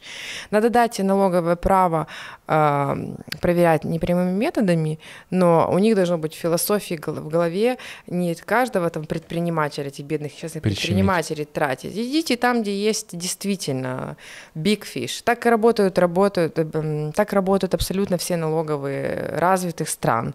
То есть они не, не идут на каждую компанию просто так для того, чтобы проверить. Они смотрят, где они могут потратить э, ресурсы, время, там, этот, но принести в бюджет большую сумму. А у нас что, выходят на всех, и там Говорят, большой... в конце надо, но все равно начислить. Да, или там начисляют сумасшедшие суммы, зная, что все равно потом в судах потеряют эти деньги. У них же нету KPI, да, у налоговиков. Есть. Нет у них этого KPI, чтобы а, они по результатам проверки получили деньги в бюджет. Ты посмотри, э, в основном все, что они доначисляют, план, э, да. так они берут план по доначислению, но это все потом выигрывается в судах. Какой там план? То есть они, эффективность у них практически нулевая от этих налоговых проверок, которые они проводят. Но они все ездят а на дорогих машинах. Да. Ходят в золоте, в бриллиантах, да. А, второй вопрос, э, то, что пришел в голову, ты затронула МВФ. А, что, как, какая у тебя позиция по сотрудничеству с МВФ? Хорошо это, плохо? Я считаю, что это очень хорошо. А, потому почему? Что, почему? Потому что мой опыт и наблюдение говорит, что благодаря МВФ у нас проводятся реформы. Потому что если это МВФ станет что-то бенчмарк, что-то обязательно должно быть выполнено, тогда уже нашим депутатам не отвернешься, что они должны это сделать. А иначе они, к сожалению, не понимают, почему эта реформа важна. А почему они не понимают? Ну, им невыгодно или нет времени разбираться. Вот часто депутаты говорили, что им приносят огромное количество законов, они не успевают с ними ознакомиться для того, чтобы сформировать свое мнение. Ну, извините, мне тоже депутаты стопками слали законы, потому что они, многие из них были статистами, которые писали там, я разработал 200 законов за год, вот они такие не приняли их. На самом деле это законы для своей статистики, работа на людей. Но мы опять возвращаемся к ценностям людей, кто эти люди внутри. Вот, поэтому МВФ это хорошо в том плане, что это единственный э, мотиватор, который для нашей власти, чтобы принимать хорошие, полезные реформы. Э, наши парламентарии всегда верили, больше доверяли европейским экспертам, нежели нам. То есть нас они вообще людей не считали, а когда к ним приезжал кто-то из МВФ или из Европейского Мирового банка, или с ними поговорить, или из Евросоюза, они вот их прислушивались. Почему? Потому что боялись. Боялись показать свое истинное лицо. А с нами, да, с нами можно было. Вот сейчас Саакашвили пытается вдуть в уши президенту о том, что можно обойтись без сотрудничества с МВФ, и как-то это... Это, это, это такой популизм чистой воды. Но ну, нельзя э, без МВФ обойтись. Смотрите, на, смотри, на МВФ, на решение МВФ смотрят другие доноры и обычные инвесторы. Если МВФ при, при, э, не дает кредит и говорит не о верит. том, что не верит и останавливает сотрудничество с Украиной, то них даже, даже 10 гривен, не, 10 долларов даже инвестор другой не заплатит.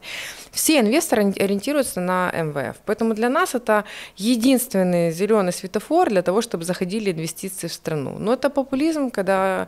Ну, Саакашвили известный оратор. Он умеет красиво говорить, он умеет привлекать людей, но у него не хват... нету бендукидзе рядом, к сожалению, который бы ему этому объяснял. Потому что чистый популизм, он, люди его сначала глотают, а потом они очень сильно в этом разочаровываются. У нас люди не глупые. То есть э, ты все-таки как относишься к Саакашвили? Слушай, знаешь, Саакашвили мне когда-то пообещал. А, у нас с ним был спор, когда он в Одессе, в Одессе еще работал, а я была в Министерстве финансов.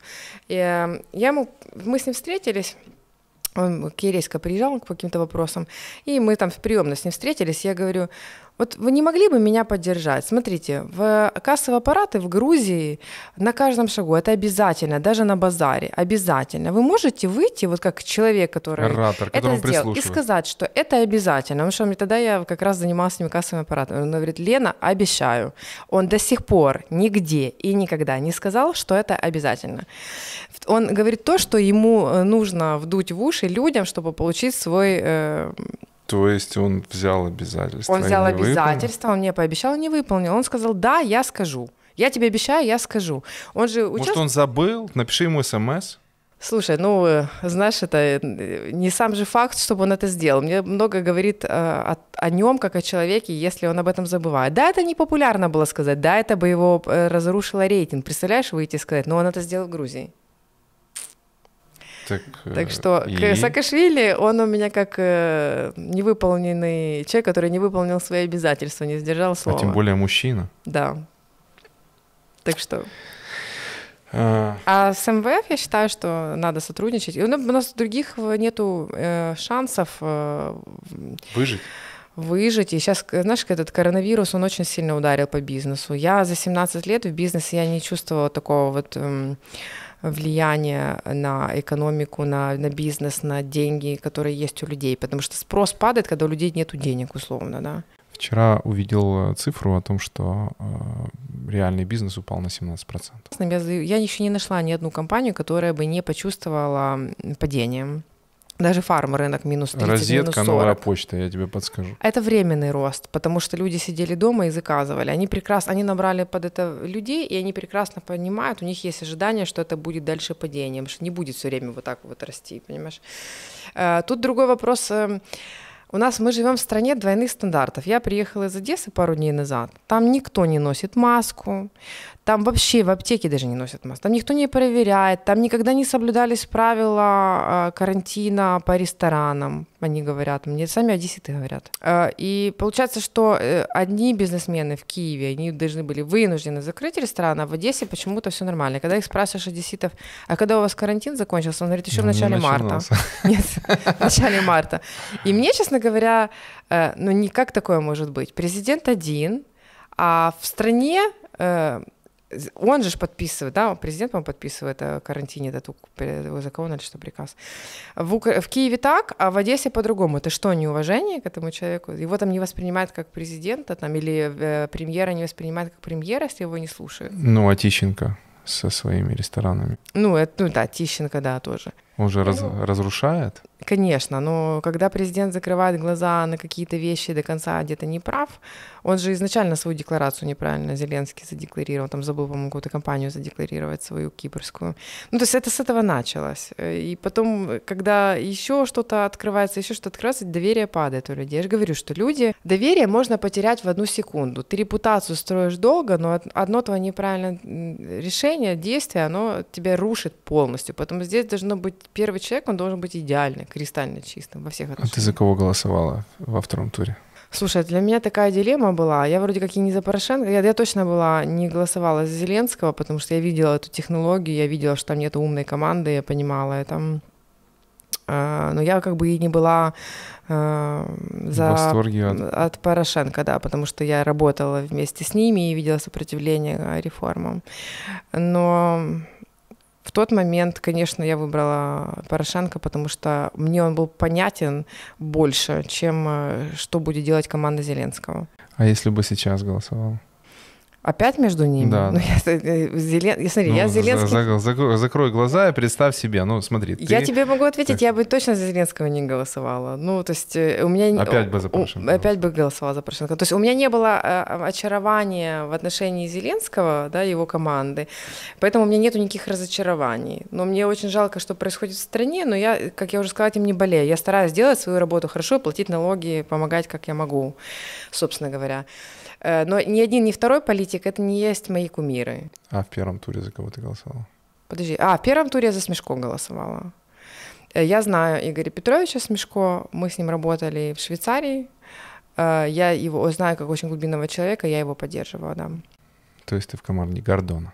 Не, не в его команде, я поддерживала Игоря Петровича. Секундочку. Не-не, мы- ну команда Гор- Гордон, я имею в виду Да. человек, который олицетворяет собой группу поддержки Смешко. Не, я не, я не занималась никакой поддержкой, просто Игоря Петровича знаю лично и его решила поддержать. Но я понимаю, что мой голос ничего не решает, но в тот момент я хотела отдать ему этот голос. А скажи, вот ты считаешь на выборы всегда обязательно ходить? Я считаю обязательно. Это гражданство. То есть даже если у тебя в тупике, ты все равно должна вы, вы сходить и проголосовать? Люди, которые не платят налоги, не должны иметь права для голосования. Э, Люди, которые там непонятно за какие деньги живут, да, то есть я считаю, что это должна быть связка. Я считаю, что граждане, которые не ходят на голосование, не имеют права занимать какие-то позиции в государственных институтах власти, они не имеют права критиковать и так далее, потому что они не принимали участие во время этого голосования. Вы не захотели взять на себя ответственность, вот занимайтесь тогда дальше своей жизнью, да. То есть я в этом плане как раз категорична. То есть и мои друзья, которые мне рассказывают, что там не доехал, не успел, еще что-то. Забыл, пропустил, Да, я говорю, заболел. тогда со мной, пожалуйста, не разговаривай, не критикуй, и ты не имеешь права просто быть в, в этом процессе, э, как- как- как-то оценивать, потому что ты свой голос не отдал. Ты знаешь, есть такая фраза, она мне очень нравится. э, Ты можешь критиковать политику, если ты навел порядок в своей комнате. Ну, вот, в принципе, да. Утром встал, застелил кровать. Да, да, да. А скажи сквозь призму этой истории, как ты сейчас воспринимаешь события в Беларуси и в Хабаровске? Что происходит? Вот я не, я, если говорить о Беларуси, то, что я видела, это то, что э, этот батька переболел коронавирус на ногах, то, что видела на новостной ленте. Хабаровск не видела, но если ты говоришь о изменениях Конституции... Не, о том, что туда прислали нового губернатора, старого посадили за дела 2000 не, не года. видела, И серьезно. там 100 тысяч собирается против Путина. Нет, не видела, серьезно не видела, нет. Ну, в новостной ленте я не увидела. Может, сегодня еще не успела проверить. Нет, это давно идет. Ну, я, Это я ты имею в виду- просто выпала из жизни. Смотри, странно. я же тебе говорю, что я, концентр... я у меня в фокусе мои э, то, там налоги, офшоры и так далее, то, что я, чем я занимаюсь, да. Я стараюсь себя там, конечно, я там политически э, хочу быть, понимать, что в какой стране происходит, но вот Россия и Белоруссия меня меньше всего интересует. Бытует мнение, что женщина — это совокупность ума и красоты. Это у кого бытует? У вас мужчин? Я слышала другое. Женщина это 3К. Kinder, Küche и Ну, Ты же немецким увлекаешься, да. И Kinder, Küche, Kirche, церковь. Кухня, дети и церковь, да. Э, ну, просто есть и разные интерпретации. компетенция женщины, если она умна и красива, ты вот считаешь, она обречена на успех или нет? Вот Я считаю, что умная женщина всегда красивая. Потому что умная женщина знает, как, э, как себя подать, э, как знает свои сильные стороны и знает, как обыграть на сильных сторонах. То есть ум является определяющим и, Да. и- и Я считаю, что умная женщина всегда красивая. Ну, то есть другой вопрос, это же предпочтение, там, знаешь, блондинки, брюнетки, но я считаю, что умный человек, он всегда будет красивый. Ну, женщина, она же красиво, красива, и, и если женщина в Украине красива, и здесь большое количество красивых женщин, если наложить на матрицу умных женщин, то Украина это актив. Многие мужчины считают, что в Украине есть там определенные категории женщин, которые красивые. Я их красивыми не считаю. Ну, то есть, если мне говорят, что вот она красивая, но не умная, я говорю, да она для меня некрасивая просто. Ну, там, Умная, но некрасивая, значит, она просто некрасивая. Нет, я считаю, что женщина, которая умная, она всегда красивая, потому что она знает свои сильные черты, свои сильные стороны, она знает, как их обыграть для того, чтобы красиво себя подать. Понимаешь, о чем я? Ну, а дальше уже мерила красоты. Но то, что э, там, э, как я вижу этих девушек одного вида на улицах, это не умно и не красиво. В общем, но мужчинам почему-то это нравится все. В ресторанах это вообще там... Ты какой кофе пьешь? Э, Я люблю э, Неспрессо. Ну, ты, у тебя машинка или ты... Машинка, да. Я хочу открыть для тебя новую эру в твоем кофепитии. Интересно. Да, это вот э, такой подарок. Спасибо. Понюхай его. Вот здесь, Это наверное. очень интересно. И, и ко- кофе на самом деле надо употребить в течение двух недель, потому что оно потом пересыхает, и оно... У меня, я с удовольствием попробую, потому что я люблю в зернах кофе, и у меня на машинка на работе, потому что дома я пользуюсь Неспрессо. На работу, а, на да. работу неси, на работу Класс, неси. спасибо тебе большое. Я хочу тебя пригласить, пользуясь случаем, к нам на воскресный бег. Мы каждое воскресенье э, бегаем из Spaces, и там очень интересная компания. Вы быстро бегаете? Мы по-разному бегаем. Вот Я прихо- принимаю при- приглашение. приглаши- п- приглашал Черняка, и я сразу попросил ребят, чтобы они бежали медленнее. Мы, мы бежали по 6 минут. Со мной еще можно медленнее бежать.